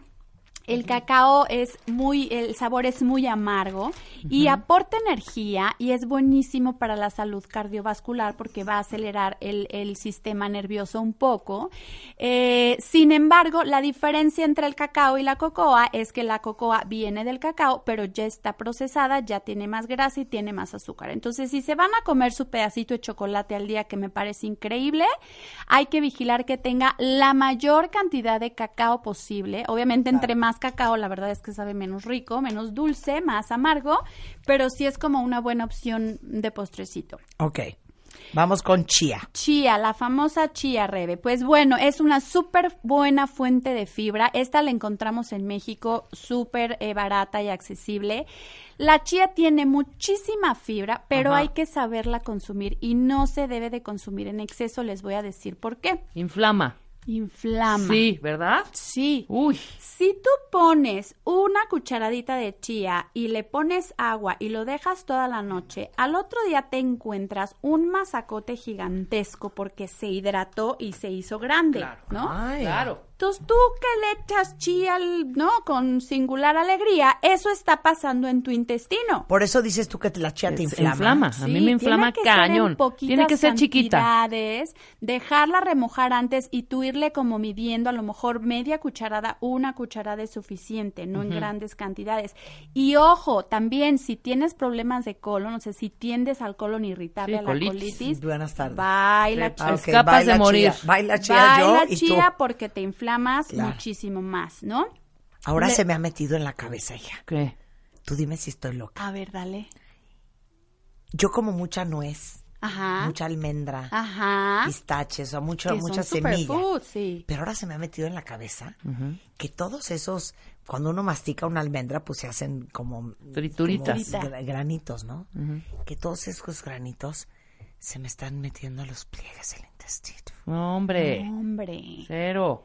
Todo eso lo sacas. Porque mira, Sí, esos ya granitos. sabes. Se Sí, me sí, está- sí, pues se me cosas están que metiendo tiene en los uno. Se te está tapando en los poros, tam- casi, casi. A ver, pásame el un poco de esa ¿no? manzana. ¿Sabes? Así Te que lo juro, dices, de alguna juro. manera no se digirió bien. No, bueno, afortunadamente tenemos un sistema digestivo especial para eso, que empieza Claro. en la boca, luego te lo pasas, en el estómago hay enzimas, ¿no? Y ya terminan como unas mini, mini cositas que se te van al intestino, pero no se Bien. te pegan. Muy ok, bien. vamos con el azaí. El azaí. Te digo una cosa, no puedo Dime. parar. Te Y, encanta. y te digo algo, el Marta mejor, lo descubrió apenas, el además. mejor bowl de azaí que hay es el del Jornale. No tienes una idea del bowl de sí, azaí. sí, sí, de matarte. De matarte, de pedirlo Pero a cada me he rato. comido, si veo mi cuenta de Uber Eats, como 42 bowls de azaí en los últimos 50 días. Y siento que me produce acidez. Puede ser. Puede ser. Puede, Puede ser. ser. porque es ácido. Y este contiene omega 3 y omega 6, que ese, uy, ahora que fui eh, al congreso, al último congreso de gastro, los ácidos grasos omega 3 y omega 6 se usan muchísimo ya en medicina, ya los, algunos médicos están abiertos a esto, para proteger al hígado si se tiene hígado graso, para prevenir la inflamación, por ejemplo, en pacientes que tienen artritis, lupus, como estas enfermedades eh, autoinmunes, ayuda mucho, sobre todo los omega 3, que son antiinflamatorios. Eh, los 6 son un poquito proinflamatorios, eh, pero bueno, el azaí a mí también me fascina y es un superfood que podemos incluir sin, sin ningún inconveniente. Mira nomás. vamos, macha, para que no La se nos acabe el tiempo. La macha, bueno, la macha ya muchos la conocen, que es el polvo de té verde, ese viene de Japón y se lleva usando por años. Hay quienes les han, le han atribuido eh, como efectos al té verde para la pérdida de peso. No hay nada probado científicamente, pero es de estos tés y de estos alimentos que yo digo, si no te ayudan, no te van a hacer daño, ¿no? Entonces, bueno, te tomas tu tecito matcha, ahora ya hay matcha, pero en el helado, pero en el chocolate, en Japón es impresionante que todo, todo, todo es de matcha, y ya saben que allá en Asia, pues tienen eh, una longevidad impresionante, mucho mayor a la de nosotros, entonces, pues algo debe de tener de positivo, ¿no? Bien. El hemp o semillas de cáñamo que todo el mundo dice, pero es que es marihuana y eso no está bien. No. Bueno, ahí les va. Sí hay que tener mucho cuidado, este, gente, con la herbolaria, porque bueno, las hierbas producen toxinas para protegerse de las bacterias y esas toxinas pueden ser dañinas para nosotros. Pero el hemp, que son unas semillitas, sí es un componente del cannabis, pero no tiene, es un componente que extraen y que no tienen efecto No es psicotrópico. psicotrópico, claro. Exacto, ¿no? Esta viene en semillas. Yo tengo mis botecitos en casa con varias cosas de estas. Los pueden guardar en estos famosos jars de vidrio que yo, como soy súper recycle, reduce y reuse, eh, todos estos frascos como de aceitunas, como de lotitos tiernos, como de palmitos, los enjuago, los dejo súper limpios y ahí tengo mis frasquitos de semillas de hemp. Eh, y sobre todo es una buena eh, proteína para los veganos, para los vegetarianos, acelera, eh, digamos, el ritmo eh, de los vasos sanguíneos, ayuda a que los vasos sanguíneos se dilaten y entonces hay mejor circulación, ¿no? Ok. Luego, el alga espirulina. Ay, mi hermana, la mayor, anda con ese cuento de la espirulina desde los ochentas. Y no sabe rico. Bueno, a mí no me encanta, no pero me es como la proteína de los veganos. Hay que usarla, por supuesto, se puede eh, eh, usar eh, para sustituir la proteína, aunque es bien importante mencionarles que la proteína vegetal tiene una absorción mucho menor a la de la proteína animal. Entonces, bueno, no se sustituye, se complementa.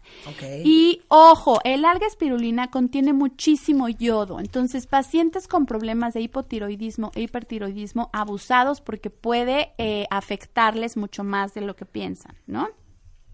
Luego las goji berries, que ya las platicábamos, son como entre arándano, pasita, que también las Delis. venden. Deli, súper ricas, caras, las goji berries. Ahorita les voy a dar una mejor alternativa en México, que son los arándanos, que no están muy lejos de tener este efecto tan potencial, que son súper buenos, antioxidantes y mejoran el sistema inmunológico. El jengibre, que lo amo, mis pacientes saben que lo mando en, en jugos muchísimo, porque además de que le da un sabor súper rico, ayuda para la colitis y para la gastritis, porque tiene Ah, muy un bien. efecto eh, eh, ¿Qué, que previene la inflamación, el jengibre. Dije, es que a ver, puede ser, cuenta bien. ¿Ustedes ver. se han metido un shot de jengibre? Un día estoy yo mal de la garganta, estábamos en Europa y me dice un amigo, mira, te voy a dar esto. Y era un shot de jengibre. Hija, sentí que se me incendiaba Sí. la garganta. Es que es una dosis muy pequeñita la que tienes Ah, no, que era un botecito como era, no se cuenta, 50 mililitros. No, Casi me muero. no. Sí, casi te perforas la panza. Casi me perforó la garganta. la garganta. No, tiene un sabor súper fuerte. O sea, yo les mando un centímetro medio centímetro al día en un té o en un jugo verde o lo que sea. Porque además el jengibre ahora lo están usando mucho, también hablando de artritis y también hablando de estas enfermedades eh, de la inflamación. Eh, se utiliza mucho en este tipo de pacientes ahora el jengibre. Hay quienes lo aman, hay quienes lo odian. Yo soy de la que los ama. Pero ojo, pues también no todo es para todos, ¿no? Si te inflama, si sientes que puede ser el jengibre, lo dejas de tomar y hay muchas otras alternativas.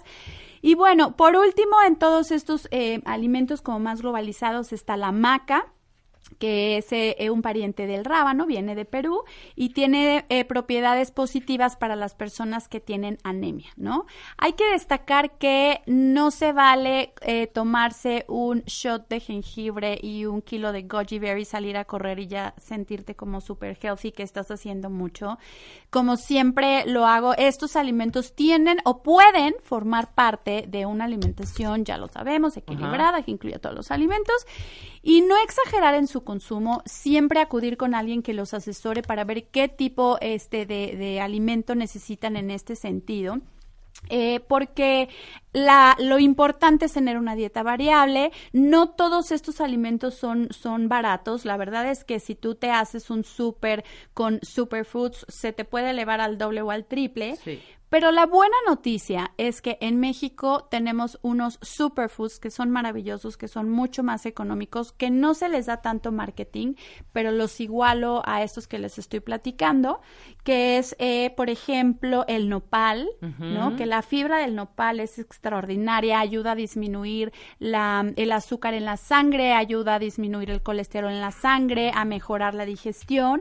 El amaranto está cañón, no tienen una idea la proteína. Ay, el amaranto hay hasta en los altos. Hasta en los altos, en las alegrías, que fíjate qué curioso, pero allá en Querétaro, y tengo pacientes que, está, que veo en línea y que no viven en México, cuando les mando la alegría, no todo mundo sabe de qué hablo, pero bueno, los chilangos sabrán cuáles son las alegrías perfectamente.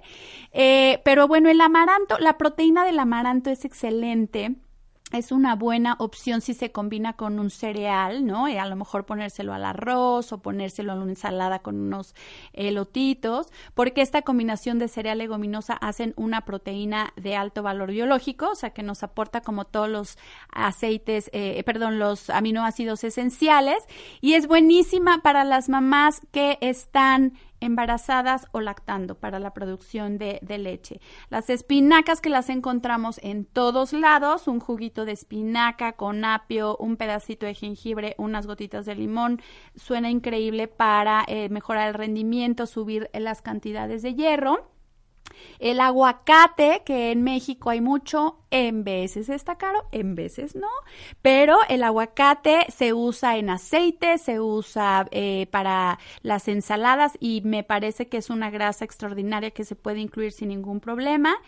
Y pues bueno, por último, o algo que es súper económico y que es accesible en vez del colágeno hidrolizado, que mucha gente lo usa como para la piel, el pelo y las uñas, es la grenetina, que la podemos diluir en un vasito con agua y tomárnoslas entre comidas o bueno, comer mucha gelatina para estos pacientes deportistas de alto rendimiento que requieren como una buena dosis de colágeno y para los que tenemos problemas de articulación en rodillas y demás es extraordinario. Entonces, bueno, ahí están como varias opciones de superfoods o superalimentos eh, que podemos utilizar todos los días en nuestra comida.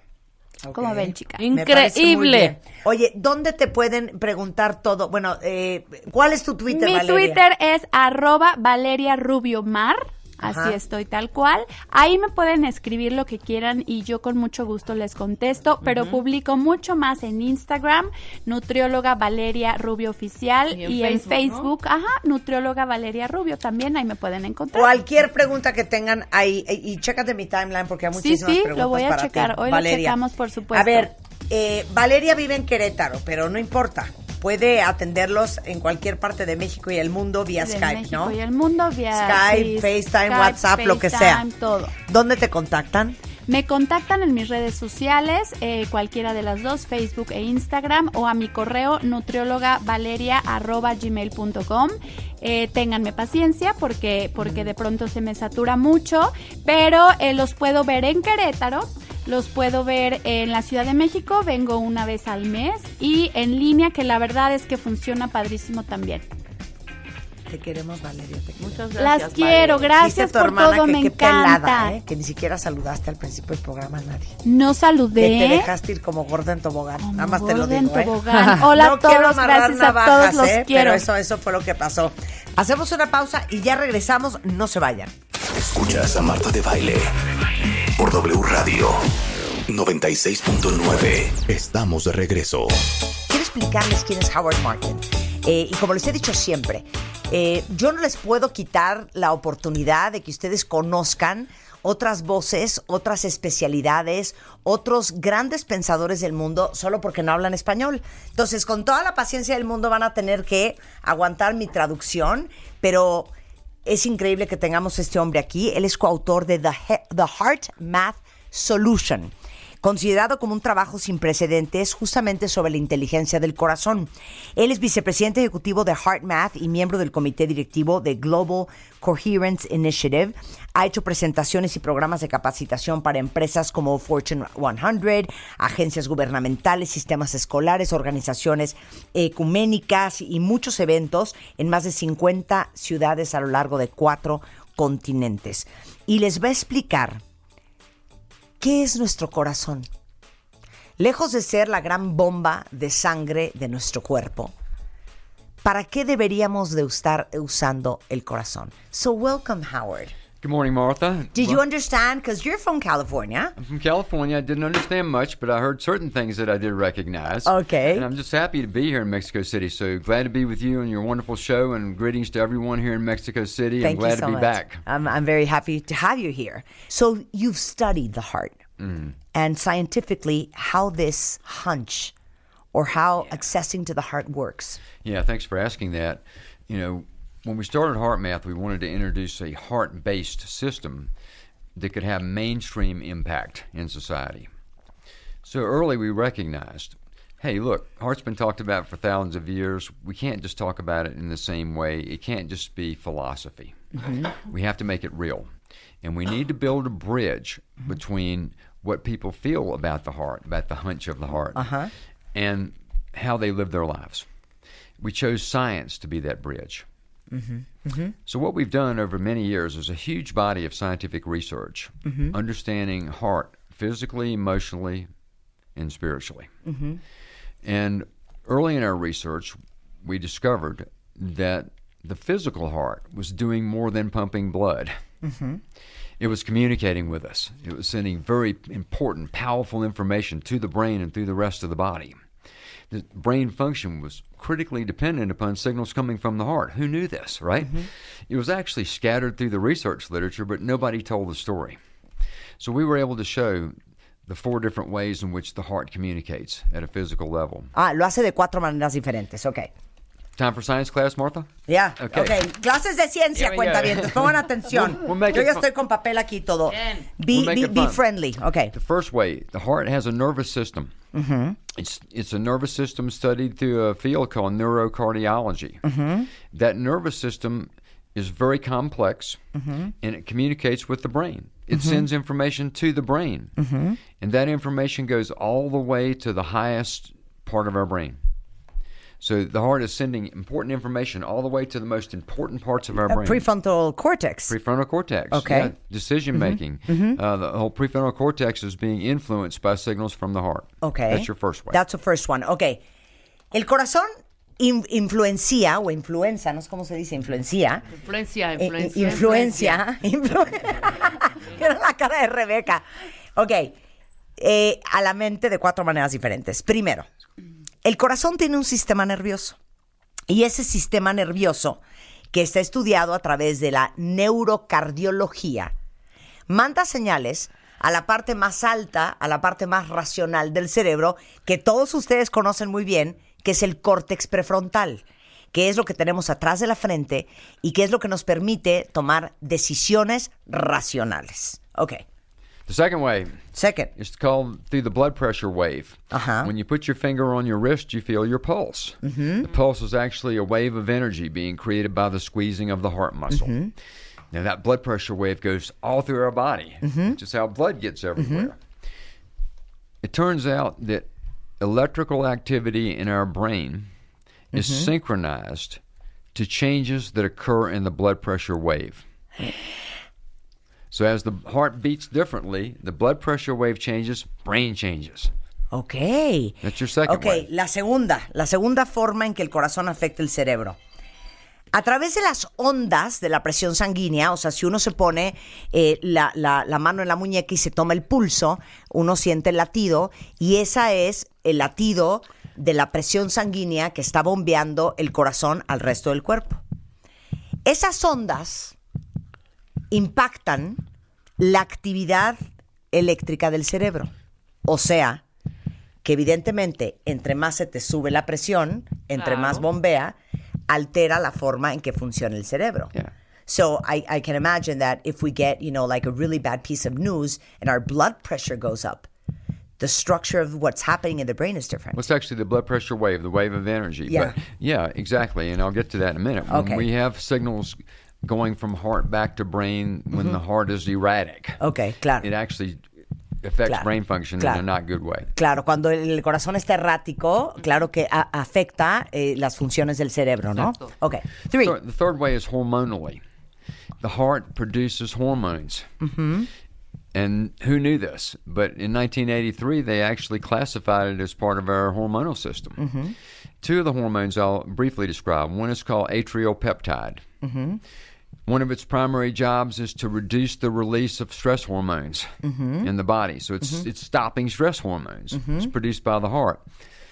Another hormone that some people, many people have heard of today is called oxytocin. Mhm. It's called the love hormone. Mhm. And it turns out that the heart is one of the biggest producers of oxytocin in our body. Mhm. So the heart is actually communicating with us biochemically. Ok. Ok, el tercero es a través de las hormonas y es una forma en que el corazón se comunica con nosotros bioquímicamente. Eh, poco se sabía, pero en 1983 se dan cuenta que el corazón es parte del sistema hormonal del cuerpo y produce dos hormonas específicamente. Una que se llama atriopeptide, que es básicamente una hormona que produce el corazón para reducir la producción de hormonas del estrés. Y la segunda es oxitocina, que es básicamente la hormona del amor. Es lo que nos hace vincularnos con nuestros hijos, es lo que segregamos cuando tenemos un orgasmo. Este, y justamente el corazón es uno de los más grandes productor- productores de oxitocina en el cuerpo. Yeah. Okay, and number four? The fourth way is where it gets really cool. Okay. the Okay. fourth way is a, is energetically, an Okay. energetic communication. Mhm. You see, the physical heart actually produces electrical energy. Mhm. It's the strongest source of electrical energy we have in our bodies. Mhm. That electrical energy creates an electromagnetic field Mhm. that surrounds each and every one of us. Mhm. extends beyond our skin out into space about a meter or two. Mm-hmm. It's not an aura or subtle energy, it's measurable electromagnetic energy. Mhm. Now, the energy in that field changes all the time. And here's what changes it our emotions. If we're feeling angry or frustrated, it creates a chaotic field. Mm-hmm. If we're feeling love, care, compassion, kindness, those heart related emotions, the field changes. It becomes more ordered and coherent. And so we are literally communicating our emotions through this electromagnetic field. And we and we can so feel it. You can feel it. How many times has your spouse walked into the house? He hasn't even said a word. Yeah. And you're like, Yeah. what's with this guy's energy? That's right. ¿No? Eh, dice que la cuarta forma en que se comunica el corazón es a través de la energía. Eh, el corazón es un gran productor de energía eléctrica este, y que básicamente lo que crea es un campo electromagnético eh, fuera de nuestra piel hasta uno o dos metros. Y no es el aura y esos rollos, es literal energía electromagnética que es medible. Y le decía yo que, y bueno, y eso se ve alterado por cómo estás en estado de ánimo. Si estás frustrado, si estás del peor humor, si estás furibundo, el, el campo electromagnético es diferente a cuando estás tranquilo y estás en el amor y estás súper dulce. Y le digo que eh, totalmente estaremos de acuerdo que todos nosotros hemos vivido el, ay, es que no lo soporto. Tiene una energía, like we say, I can't stand that guy. He has such a bad energy, Yeah, ¿no? can feel it. O de repente ves entrar a tu pareja, no ha abierto la boca, ¿eh? Y, dices, "Uf, ¿qué energía trae este cuate? Típico, no me vibra. Claro, o, o claro, cuando dices, ¿sabes qué? Es que no sé, pero no me vibra. ¿Cómo accesar a la inteligencia del corazón más fácil? Lo primero que tenemos que hacer es quitar muchas capas de encima. So, point number one, Okay. to develop our heart's intelligence. Here's something. Of, go ahead. You have a point, or you want me to? No, I want you to say it. Ah, Yeah, okay, yeah. very good. No. One of the things I've learned, Martha, in life is um, life always works better for me when I'm giving more to it than I'm trying to take from it. Mm-hmm. So I think one of the first things uh, I would suggest for people wanting to develop their heart is to go ahead and put a little more heart out to others. Mhm. Be kinder to people. Mhm. Uh, try to be appreciative of life rather than complaining about what we don't have. Uh, and certainly, you know, putting a little more care and, and love into your interactions with other people. If you do that, life's going to reward you.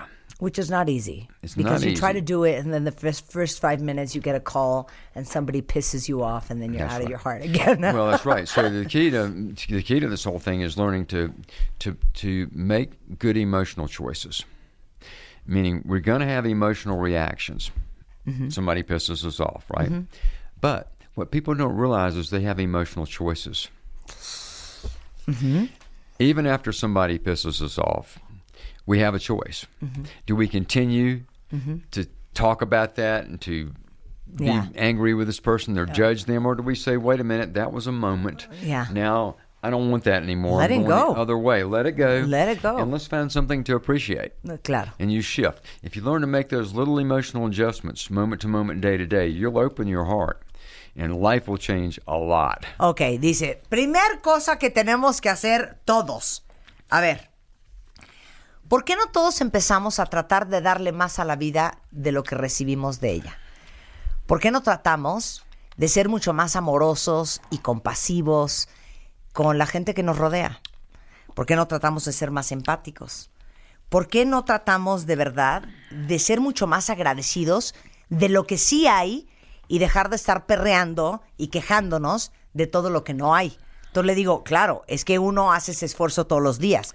Lleva cinco minutos en eso y a los cinco minutos alguien te habla, te pone del peor humor y te saca de tu centro. Y dijo algo bien bonito y bien importante, porque hemos hablado en este programa de lo peligroso que es ser víctima de tus emociones y de la mala idea que es tomar decisiones permanentes basado en emociones temporales.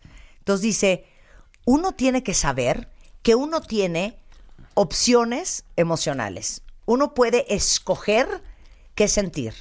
Y si de repente alguien llega y te pone del peor humor, saber que tú tienes la opción de manejar esa emoción. Y puedes quedarte pegado, como nos, nos quedamos pegados muchos, muchas veces, furioso, mentando madres, este, regodeándote en la tragedia y en el horror y hablando del tema sin parar. O decides que eso pasó en este momento, lo dejas atrás, sueltas. El arte de soltar y de dejarlo ir. Y de saber que tú no tienes que ser víctima de tus emociones. Tú puedes escoger cómo sentir. Okay? Okay. The second point I would make is learn to trust your intuition. And to do that, you need to slow down the, the mind, all the thoughts. We, we, everything's moving so fast. We're Mhm. thinking all the time. We're on our mobile devices. We're getting input from everywhere. We have to take moments in time to Mhm. slow down Mhm. all these thoughts and listen to the voice of the heart. Tune into that intuition that's there. Mm-hmm. Okay. Now, people can do that a lot of different ways. I mean, people do it all the time. That's why do people go to nature? Yeah. You know, why do people want to take that walk with their dog? Uh, why do people do a lot of things? They're looking for that inner connection. Of course. Why do you take a walk after having a huge fight with your spouse? There you go. And you say, I need to take a walk. I don't want to say something that I don't That's right. that I don't mean. No. You're trying to do that, right? But you know, you can learn to do it in the midst of daily activity. You don't have to wait until you take the walk. You can Mhm. do it in the moment. In Heart Math, we create techniques to help people do that. I can share a technique mm-hmm. here with everybody on the show today if you'd like. Uh, uh, we can do it all together. Do it all together. Ay, sí, 100%. Yes, yes, yes. Ok, dice, la segunda es, tienen que aprender a confiar en su intuición. Y la forma en que eso sucede es bajando de la velocidad. Estamos todos con mil cosas encima, con el celular, contestando como locos los mensajes, reaccionando a todo lo que nos va aventando la vida. Y de hecho, a veces lo hacemos de manera natural, porque creen que todos queremos acercarnos a la naturaleza y a lo mejor eh, necesitamos sa- sacar a caminar al perro o de repente en un pleito de pareja dices, ¿sabes qué? Necesito estar solo, me voy a dar una vuelta a la manzana, hablamos después, no quiero decir algo que de lo que me voy a arrepentir después. Y justamente lo hacemos de manera instintiva porque lo que estamos buscando es escuchar la voz del corazón. Entonces, no necesitas irte a caminar o irte a, este, a abrazar un árbol para escuchar la voz de tu corazón. Nos va a enseñar ahorita a todos un ejercicio de cómo en una oficina, con tu jefe hablando, eh, con tus hijos gritando, lo puedes lograr.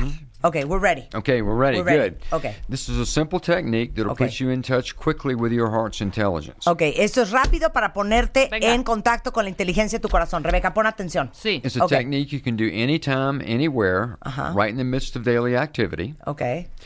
And it's a technique you can do with your eyes open or with your eyes closed. Okay. There are three steps. Ok.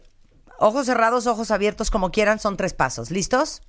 Okay, step one focus your attention in the area of your heart. If you want to, put your hand there, the area right in the center of your chest. Ok, enfoca tu atención a donde está tu corazón. Si quieren, pongan su mano encima de su corazón. Now, with your focus there, I want you to breathe naturally, but I want you to breathe deeper than you normally would. Ok, quieren que respiremos como respiramos siempre, nada más un poquito más profundo. And as you're breathing this way, I want you to imagine as if your breath is coming in and out right through the area of the heart. Y quiere que nos And imaginemos we'll do this for a couple of breaths right now. que nuestra respiración está entrando y saliendo justo donde está nuestro corazón. This is called heart focused breathing. Now, I want you to continue to do heart focused breathing, we're going to move now to the third and most important step called heart feeling. I'd like you to feel an uplifting, regenerative emotion. It could be the love or care you have for someone or something in your life, a person, a special place, your pet. It could be a feeling of appreciation or care. Ahora quiere que hagamos el tercer paso, que es sentir el corazón. Y lo que quiere es que pensemos en una emoción que nos dé alegría, en una emoción positiva. Puede ser pensar en una persona, en nuestra mascota, en un lugar que nos encanta, en algo que nos genere un sentimiento súper positivo y feliz. Now, I'd like to continue to do that. Do heart focused breathing, activation of that heart feeling, and I'll tell you what's happening inside your body as you do it. First of all, your nervous system is becoming more synchronized. That's causing the body to release hormones into your system that are regenerative for you, like more oxytocin and DHEA. It's opening up your higher brain centers so that you can think and discriminate more clearly. It's creating changes in the energetic field produced by the heart that you are putting out into the overall energetic field environment. And lastly, it's opening you up for more of your higher self, your spirit, I'll call it. You know, that best part of you to enter with your humanness. Mientras que ustedes están haciendo todo eso, les vamos a decir qué está pasando en su cuerpo. Eh, uno, eh, se está sincronizando todo el sistema nervioso. Eh, se están generando hormonas positivas como DHEA y oxitocina. Eh, se está abriendo eh, pues la parte más inteligente del cerebro que nos hace pensar mucho mejor y con mejor claridad. Y sobre todo, está cambiando nuestro campo electromagnético, que es el que impacta a la gente que está a nuestro alrededor y al resto del mundo. All that happened All that happens by doing heart focus, heart focused breathing, and the activation of a heart feeling. Todo eso pasa cuando uno hace el, el foco al corazón, respiración enfocada al corazón y sentimiento enfocado al corazón. You, you can use this technique very quickly, especially if you're stressed, Mhm. but you can also use it before you're stressed.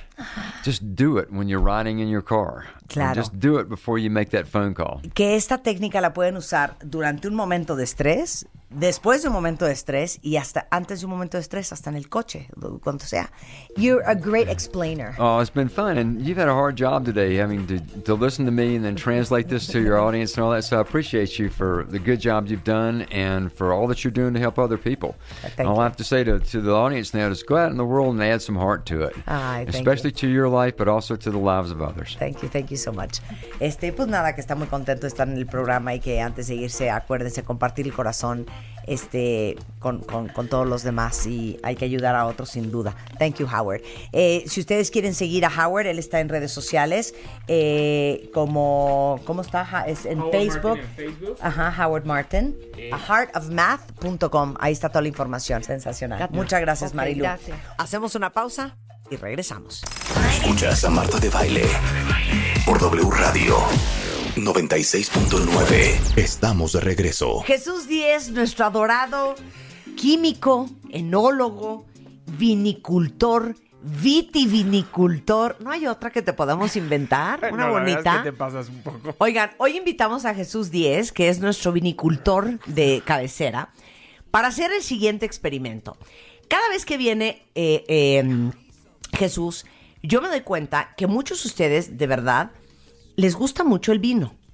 Sí. Uno cree, así como uno cree que las inversiones eh, y la bolsa de valores es para gente rica, uno cree que tener una cava es para gente rica. Y tiene que ser de cedro. Y tiene que ser en el sótano de tu casa. Ya sabes, en una bodega oscura. Eh, y tiene que ser eh, elegantísima. Y tiene que ser de tal y cual manera. Y tienes que tener ahí 140 botellas de vino. Casi, casi eh, de los últimos 50 años. No. Hoy vino Jesús para armarles a todos ustedes que les guste el vino tinto de manera muy económica, sin gastar miles de pesos, sin necesidad de tener un sótano ni un cuarto especial en tu casa, una cava muy bonita. Correcto. ¿Cuáles son las características y la temperatura que tiene que tener una cava? Mira, la temperatura ideal de una cava es entre 12 y 16. No tiene que variar mucho. Si la Grados pones centígrados. grados centígrados. Fría. Es, es fresca. No, no es ni. bueno, la gente le llama frío, pero realmente es una temperatura fresca. Paréntesis. Yo fui a las cavas. Ustedes saben, porque hasta hice un video de Moët Chandon en Champaña. En. No di crédito el frío que yo tenía La en esas temperatura, cavas. claro. Digo, son 28 kilómetros de cavas. Claro.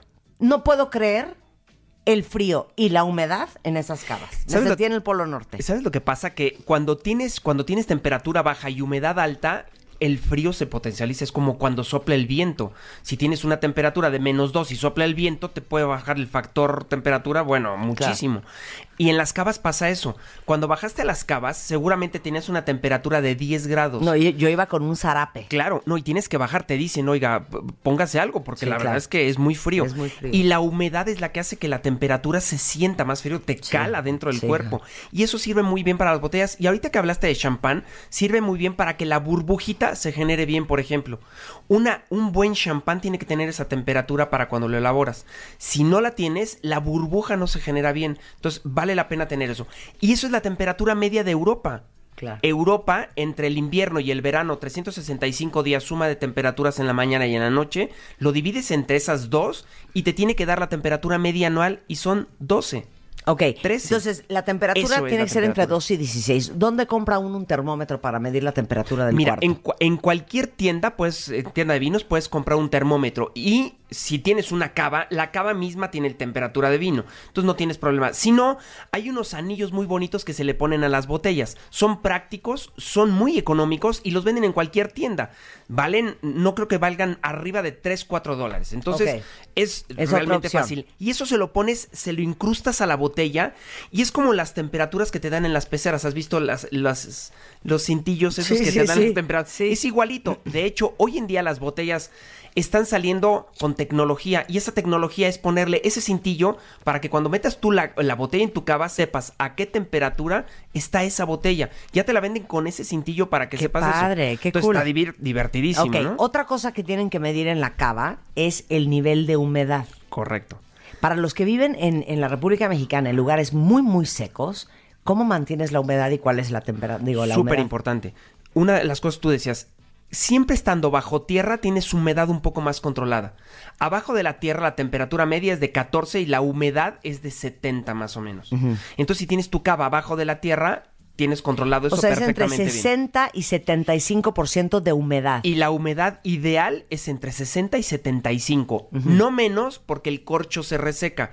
Y entonces puede perder estructura y se te sale el vino. Ok. O no más porque te salen hongos y entonces ya el vino huele feo. Porque arriba de los 75, 80 salen hongos en las botellas, en los corchos, y entonces empiezan a oler feo los corchos y los vinos. Perfecto. Mi casa está en el desierto de Sonora. ¿Qué hago?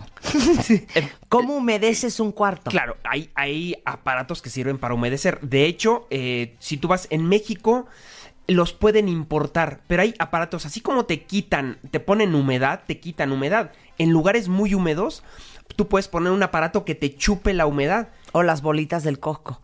No, Ya pues, no, saben, pero... estas bolitas sí, como ya- de ya sé styrofoam. cuál, Sí, claro. Sí. No, pero ¿sabes lo que pasa? Que hay tanta humedad Sí. que la humedad llega al 100%. Sí. Entonces tienes que quitar humedad. Ahora, en las cavas de las bodegas donde bajaste en Moet, la temperatura y la humedad es al 100. O sea, tienes 90 y 100% de humedad. Entonces eso es muy importante. Las botellas que están en ese tipo de cavas ya están tan acostumbradas que no necesitas temperatura controlada y te duran 80 años las botellas. Sí. Entonces es divertido encontrar una botella en un lugar así. Un tip importante, ¿se han fijado que todas las cavas son acostadas?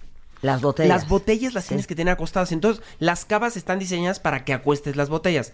Primero, te caben más en una cava. Y segundo, siempre tienen que estar acostaditas para que el corcho esté mojado.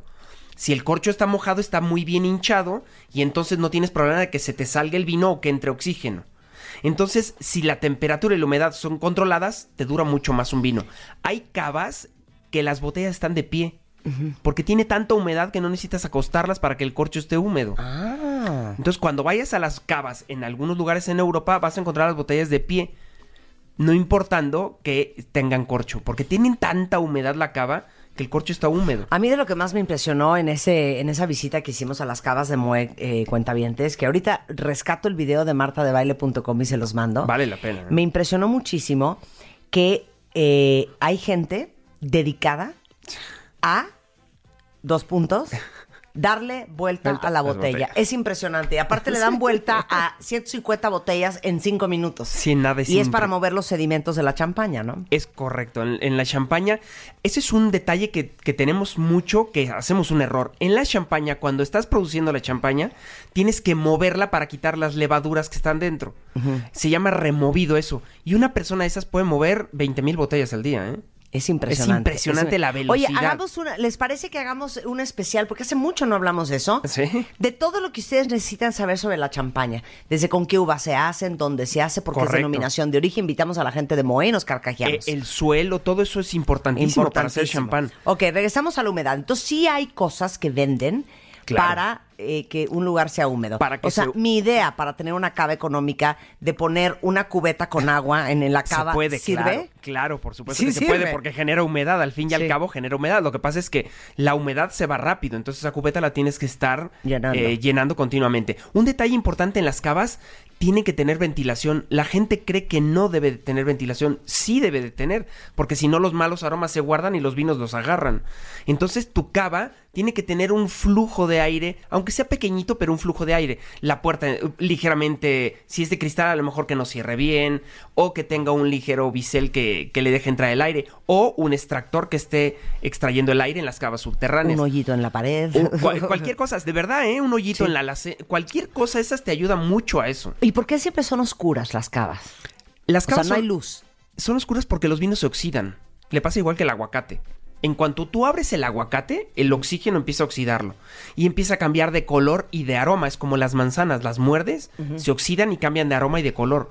Y entonces por eso las cavas tienen que ser, las cavas tienen tienen hasta tecnología hoy las que compras. Tienen vidrios que tienen una protección ultravioleta. Entonces filtran los rayos ultravioleta que son los que hacen que se coma el color. Si te fijas el color rojo en los anuncios, tú vas en un espectacular en la calle y el color rojo se come muchísimo en los anuncios. Eh, eh, siempre está el verde, el azul, el amarillo, pero el rojo desaparece. Y es por los ultravioleta. Esos ultravioletas se comen los colores. Y como los vinos son rojos, si tú tienes un vino con esa característica de que sea tinto, entonces el color se va perdiendo. Por eso las botellas de los tintos son verdes. Porque filtran también esos rayos ultravioleta. Ah, Ok. ¿La cava de qué puede ser? O sea, el cuarto, ¿importa si es cuatro paredes de madera? No importa. El chiste, mucho del chiste es que tenga orientación. O sea, que esté orientado hacia el norte, que tenga ventilación, que tenga la temperatura controlada, que tenga la buena humedad. Tú lo puedes dar artificialmente o naturalmente. Si tienes la cava abajo, perfecto darlo natural. Si no, hay aparatos para darlo artificialmente. Y las cavas hay de todo tipo, ¿eh? Puedes hacer una cava. Yo conozco una cava de un amigo que la hizo en. Tiene una casa en el Pedregal y la hizo en la roca. O sea, excavó en la roca, hizo una cava y es una caverna de, como de cavernícola. Y ahí tiene sus vinos. La, de la cocina que te digo, los vinos en la cocina no son buenos porque se calientan y se enfría mucho la cocina. Pero tengo un amigo también que tiene una cava debajo de su cocina. O sea, el piso de su cocina es un cristal y abajo está la cava. Entonces tú entras, No, es una esas cava son cosas elegantísimas. No, no, a lo que voy yo es que puedes hacer muchísimas cosas, pero a lo que voy yo es que lo puedes hacer en un closet desperdiciado. Claro. Le bien. pones una puerta de cristal y hay cosas súper bonitas, ¿no? Ok, muy bien. Ahora, ni siquiera hemos empezado con la lista de lo que vamos a ir a comprar, ¿eh? Pero bueno, ya imaginemos que estamos donde ustedes quieran. Superama, el City Market, el Costco, el Chedraui Select, eh, la Europea, donde quiera que estén. sea. ¿Qué vamos a comprar para nuestra mini cava? Mira, cosas muy sencillas y muy prácticas. Siempre tienes que tener un vino espumoso. Siempre. Un champán, un cava, un, un vino espumoso. Ya sea método champenois o no. El método champenois es el que veías en cava, tú, ¿no? En, perdón, en champán. En champán hacen un método que es botella por botella. Pero puedes tener un método que es más fácil, que es como el asti. El asti lo hacen en un tanquesote y entonces es más barato. Entonces tú puedes tener un poco de champán, que siempre es un poco más cara y más sofisticada, y un asti, que las botellas valen 200 pesos. ¿Así te digo? Asti, es un vino italiano. ¿Tiene Asti? Sí, tiene un vino de Asti. Así es una región y es un estilo de vino. Como champán es una región y un estilo de vino, el Asti es otra región y otro Pero estilo entonces, de a vino. ver, la, la cava es la champaña española. Exactamente. El ambrusco. Es otro estilo de vino. Eso es un vino, pero que tiene gasificación, Ah. no tan elegante. Tiene gasificación, pero no es tan elegante como un champán o un cava. Asti es la champaña italiana. Es- eh, no, la champaña italiana, eh, italiana es otra. Se llama Francia Corta, que está un poco más arriba en el norte. Pero el Asti es un vino espumoso, pero dulce. Tiene la burbuja un poquito más pequeña por el método en lo que hacen. El método da calidad y eh, esa burbujita. Pero el Asti, recuérdenselo, es el vino que te dan de entrada en cualquier cóctel que es vino espumoso. Ok. Y es dulcecito, rico, a todo el mundo le gusta y tiene buen precio. Si no te dieron moe. No, no, pero es Sí. de buena, de buena calidad su para empezar. botellita para el momento de celebración, el aumento de sueldo, el me dieron la chamba. Hay que tener O vino simplemente se te antojó, no Claro. tiene que ser por eso, ¿no? Entonces, ahí tienen que tener vinos espumosos. Puede ser una champaña, un cava, un espumoso o un asti. Luego, vamos a los vinos blancos. Es muy impor- importante tener dos tipos de vinos blancos por lo menos. Un vino blanco que no tenga barrica y un vino blanco que tenga barrica. ¿Por qué con barrica y sin barrica? Así se piden en una tienda. Oiga, ¿tiene un vino blanco sin barrica? Sí, y te dan tal vino. Te pueden dar a escoger 40 tipos de vinos blancos sin barrica. No tiene que ser una región, una zona, un país. Tú puedes elegir el que tú quieras. Y luego vinos blancos con barrica. ¿Por? Esto es muy fácil. ¿Por qué? Los vinos blancos sin barrica son más suaves. Entonces te sirven para un cevichito. Algo ligerito, algo cítrico, fresco. Y los vinos con barrica, los blancos con barrica te sirven para una pasta. Entonces no te comes el mismo vino con un ceviche que con una pasta. Híjole, qué enredo, hijo. No, no, no, espérate. no, no. Son Ok, cuatro Eso ya ¿eh? entendí, pero yo voy a abrir otra, otra este, variable. Correcto. ¿Secos? So- sope, todos son secos. Yo te estoy hablando Pero hay de unos puros más vinos. dulces Ah, pero todavía no hablo de esos. Ah, ok. Porque esos los usamos para postres. Ok. Todos los que te digo ahorita son secos. Lo que pasa es que son más o menos afrutados. Y la gente con eso cree que son dulces. No, son secos. Los vinos para que duren tiempo en la botella tienen que ser sin azúcar. Ok. Si tienen azúcar, entonces ya tenemos que darles algún procedimiento más para que duren Ok, más en la entonces botella. vamos a comprar una botella de vino blanco sin barrica, Sin barrica. y una botella de vino blanco con barrica. Dos, ba- dos botellas, siempre dos. Ok. Que vayan Dos de en cada parejita. una. Sí, porque si se te acaba esa botella, ay, ya no tengo otra igual. Ah, siempre dos botellitas. Ah, eso está muy bien. Es importante tener dos botellitas de todas cosas. Ok. Porque siempre que invitas a tu casa, invitas 10, 12, 15 gentes. No ¿Y más. una botella de vino son qué? ¿Cuatro copas? Una botella de vino para una buena cena que vamos a hacer de diferentes vinos. Una botella para 10 gentes te alcanza bien. ¿Eh? Entre 8 y 10 gentes. No, no, Perfecto. no. A ver, no, no inventes cosas. No, Jesús. no invento es nada. la única botella que vamos a tomar. No, eso es ¿A otro para asunto. cuánta gente alcanza? Por eso te digo, si vas a abrir varias botellas, No. Entonces sí. Si no, entonces tienes una botella por cuatro personas. Entonces, con cuatro copas por botella. Cuatro, cuatro copitas, cinco Nadie dijo que va a ser una cata hoy en la noche, ¿eh? Esto es lo único No, que se va a no, tomar. pero ¿sabes lo que pasa? Que lo divertido es que como tienes vinos en tu casa, mente- montas un ceviche de inicio y sacas un vino blanco sin barrica. Y luego a lo mejor metes un- una pasta con tomate y sacas un vino tinto. Y luego pones un postre y sacas un vino de postre. Y entonces te gastas tres botellas, que son las mismas que te gastarías Sí. tomándotela entre todos, pero tres vinos diferentes, cada una adecuada al plato que Sí, tú te si vas no a es tomar. pulque. No, y eso es pulque. divertidísimo. Eso está muy bien. Está padre y la gente se va a asombrar y dice, oye, qué padre. o sea, tomamos tú, un vino con... Y no es, no, es, no es complicado, ¿eh? Ok. Es echarle un poco de ganas a Entonces ya quedamos. Un espumoso, dos espumosos, Correcto. dos de barrica y dos Blancos sin sin barrica. barrica y con barrica. Ok, Fantástico. ahora vamos a los tintos. Ahora, antes de los tintos, siempre hay que tener un par de botellitas de vinos rosados. Porque, ¿qué tal si haces una paella? Ok. En la paella va muy bien con un vino rosadito, ¿no? O simplemente te quieres echar un libro un sábado en la mañana, pues te sacas tu rosadito. Ni es tinto intenso, ni es el blanco sutil. Rosado. El rosado puede ir con muchas comidas. Después de ahí ya te saltas a los tintos. Ok. Que son, yo sé que son los que te gustan a ti, los tintos. y entonces, bueno, tenemos tintos que sean jóvenes y tintos que sean añejos. Ya con eso. Dos de cada una. Dos de cada una, Ajá. ¿sí? Aquí hay un detalle muy importante. Tienes que tener vinos de estilo y vinos que te gusten. ¿Cómo es esto? Vinos de estilo. Tienes que tener dos botellitas de vinos jóvenes, tintos jóvenes. Pero llegas y dices, Sí, joven, ¿qué vinos es. tintos jóvenes tiene usted? Exacto. Llegas a una tienda y le dices, oye, quiero un vino tinto jovencito. Y va a ser bajo en alcohol, seguramente con muy, mucha fruta, poca barrica. Entonces lo hace práctico y divertido. Ok. Entonces con, con unos taquitos, con eso va muy bien. Ahora, quieres un vino añejo porque vas a comerte algo más sofisticado. Algo al horno. Un cabrito, un lechón. Un chanchito. un- lo que tú quieras, ¿sí? Y eso entonces va con un vino de más evolución. Ok, añejo, ¿de qué años es? Añejo. Yo no los compraría más allá de 5, 6, 7 años. O sea, 2009, 10, 2009, 11, 12, 2008, 13, 2007. Es un buen vino para tener en cavita. Y todavía te va a durar otros 5 años en tu cava, ¿no? Ok. Esos ya los tienes para cuando vayas a tener una comida especial. Pero tienes que tener tu vino al que a ti te gusta. El tinto que a ti te gusta o los dos que a ti te gustan. Dos, tres botellitas de eso. ¿Por qué? Porque los vas a sacar cuando tú creas que es la buena ocasión para dar a probar a tus invitados eso. Va con cualquier cosa, con una carne, con una pasta, con un pescado inclusive. Cuando sellas un pescado va muy bien un tinto. Y entonces ese tinto, que es el que te gusta a ti, sacarlo cuando tus invitados digan, ah, caray, vamos a hacer una cata con un blanco, un rosado y luego un tinto. Ese es el tinto que tienes que sacar, que a ti te gusta. Ok, ¿vale? me gusta. Eso es bonito. ¿Ahora? Y ahora nos vamos al postre. Ok. Y en el postre siempre tienes que tener dos tipos de vino.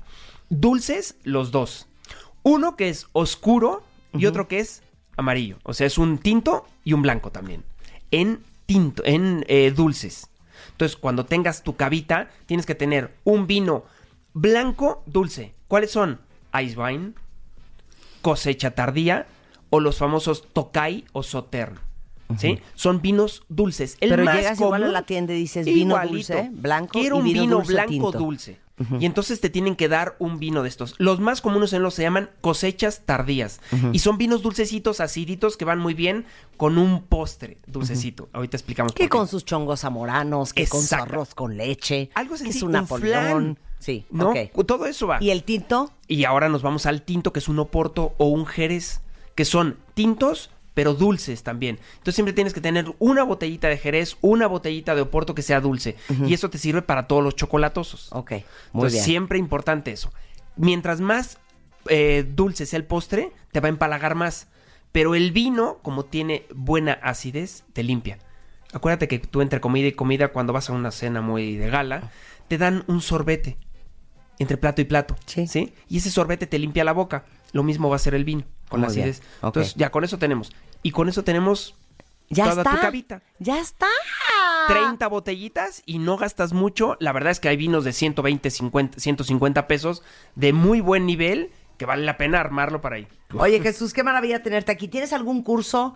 Sí, tenemos varios cursos. Tenemos cursos cortos de tres sesiones y tenemos un diplomado de destilados y de vino. Entonces la gente que quiere aprender mucho se mete al, destil al, al diplomado de destilados o de vino y si no, pues te metes a un curso cortito de aceite de oliva o de, de- de destilados mismos, de mezcal, de tequila, de vino, de lo que tú quieras. Tenemos varios cursitos y valen la pena. Bueno, toda la información, si quieren ir a un cursito con Jesús 10, está en arroba vinicultura en Twitter o arroba 10 vinos en Twitter también o en vinicultura en, en la página vinicultura.com.mx encuentran también la página como Jesús 10 todo en letra eh, la página.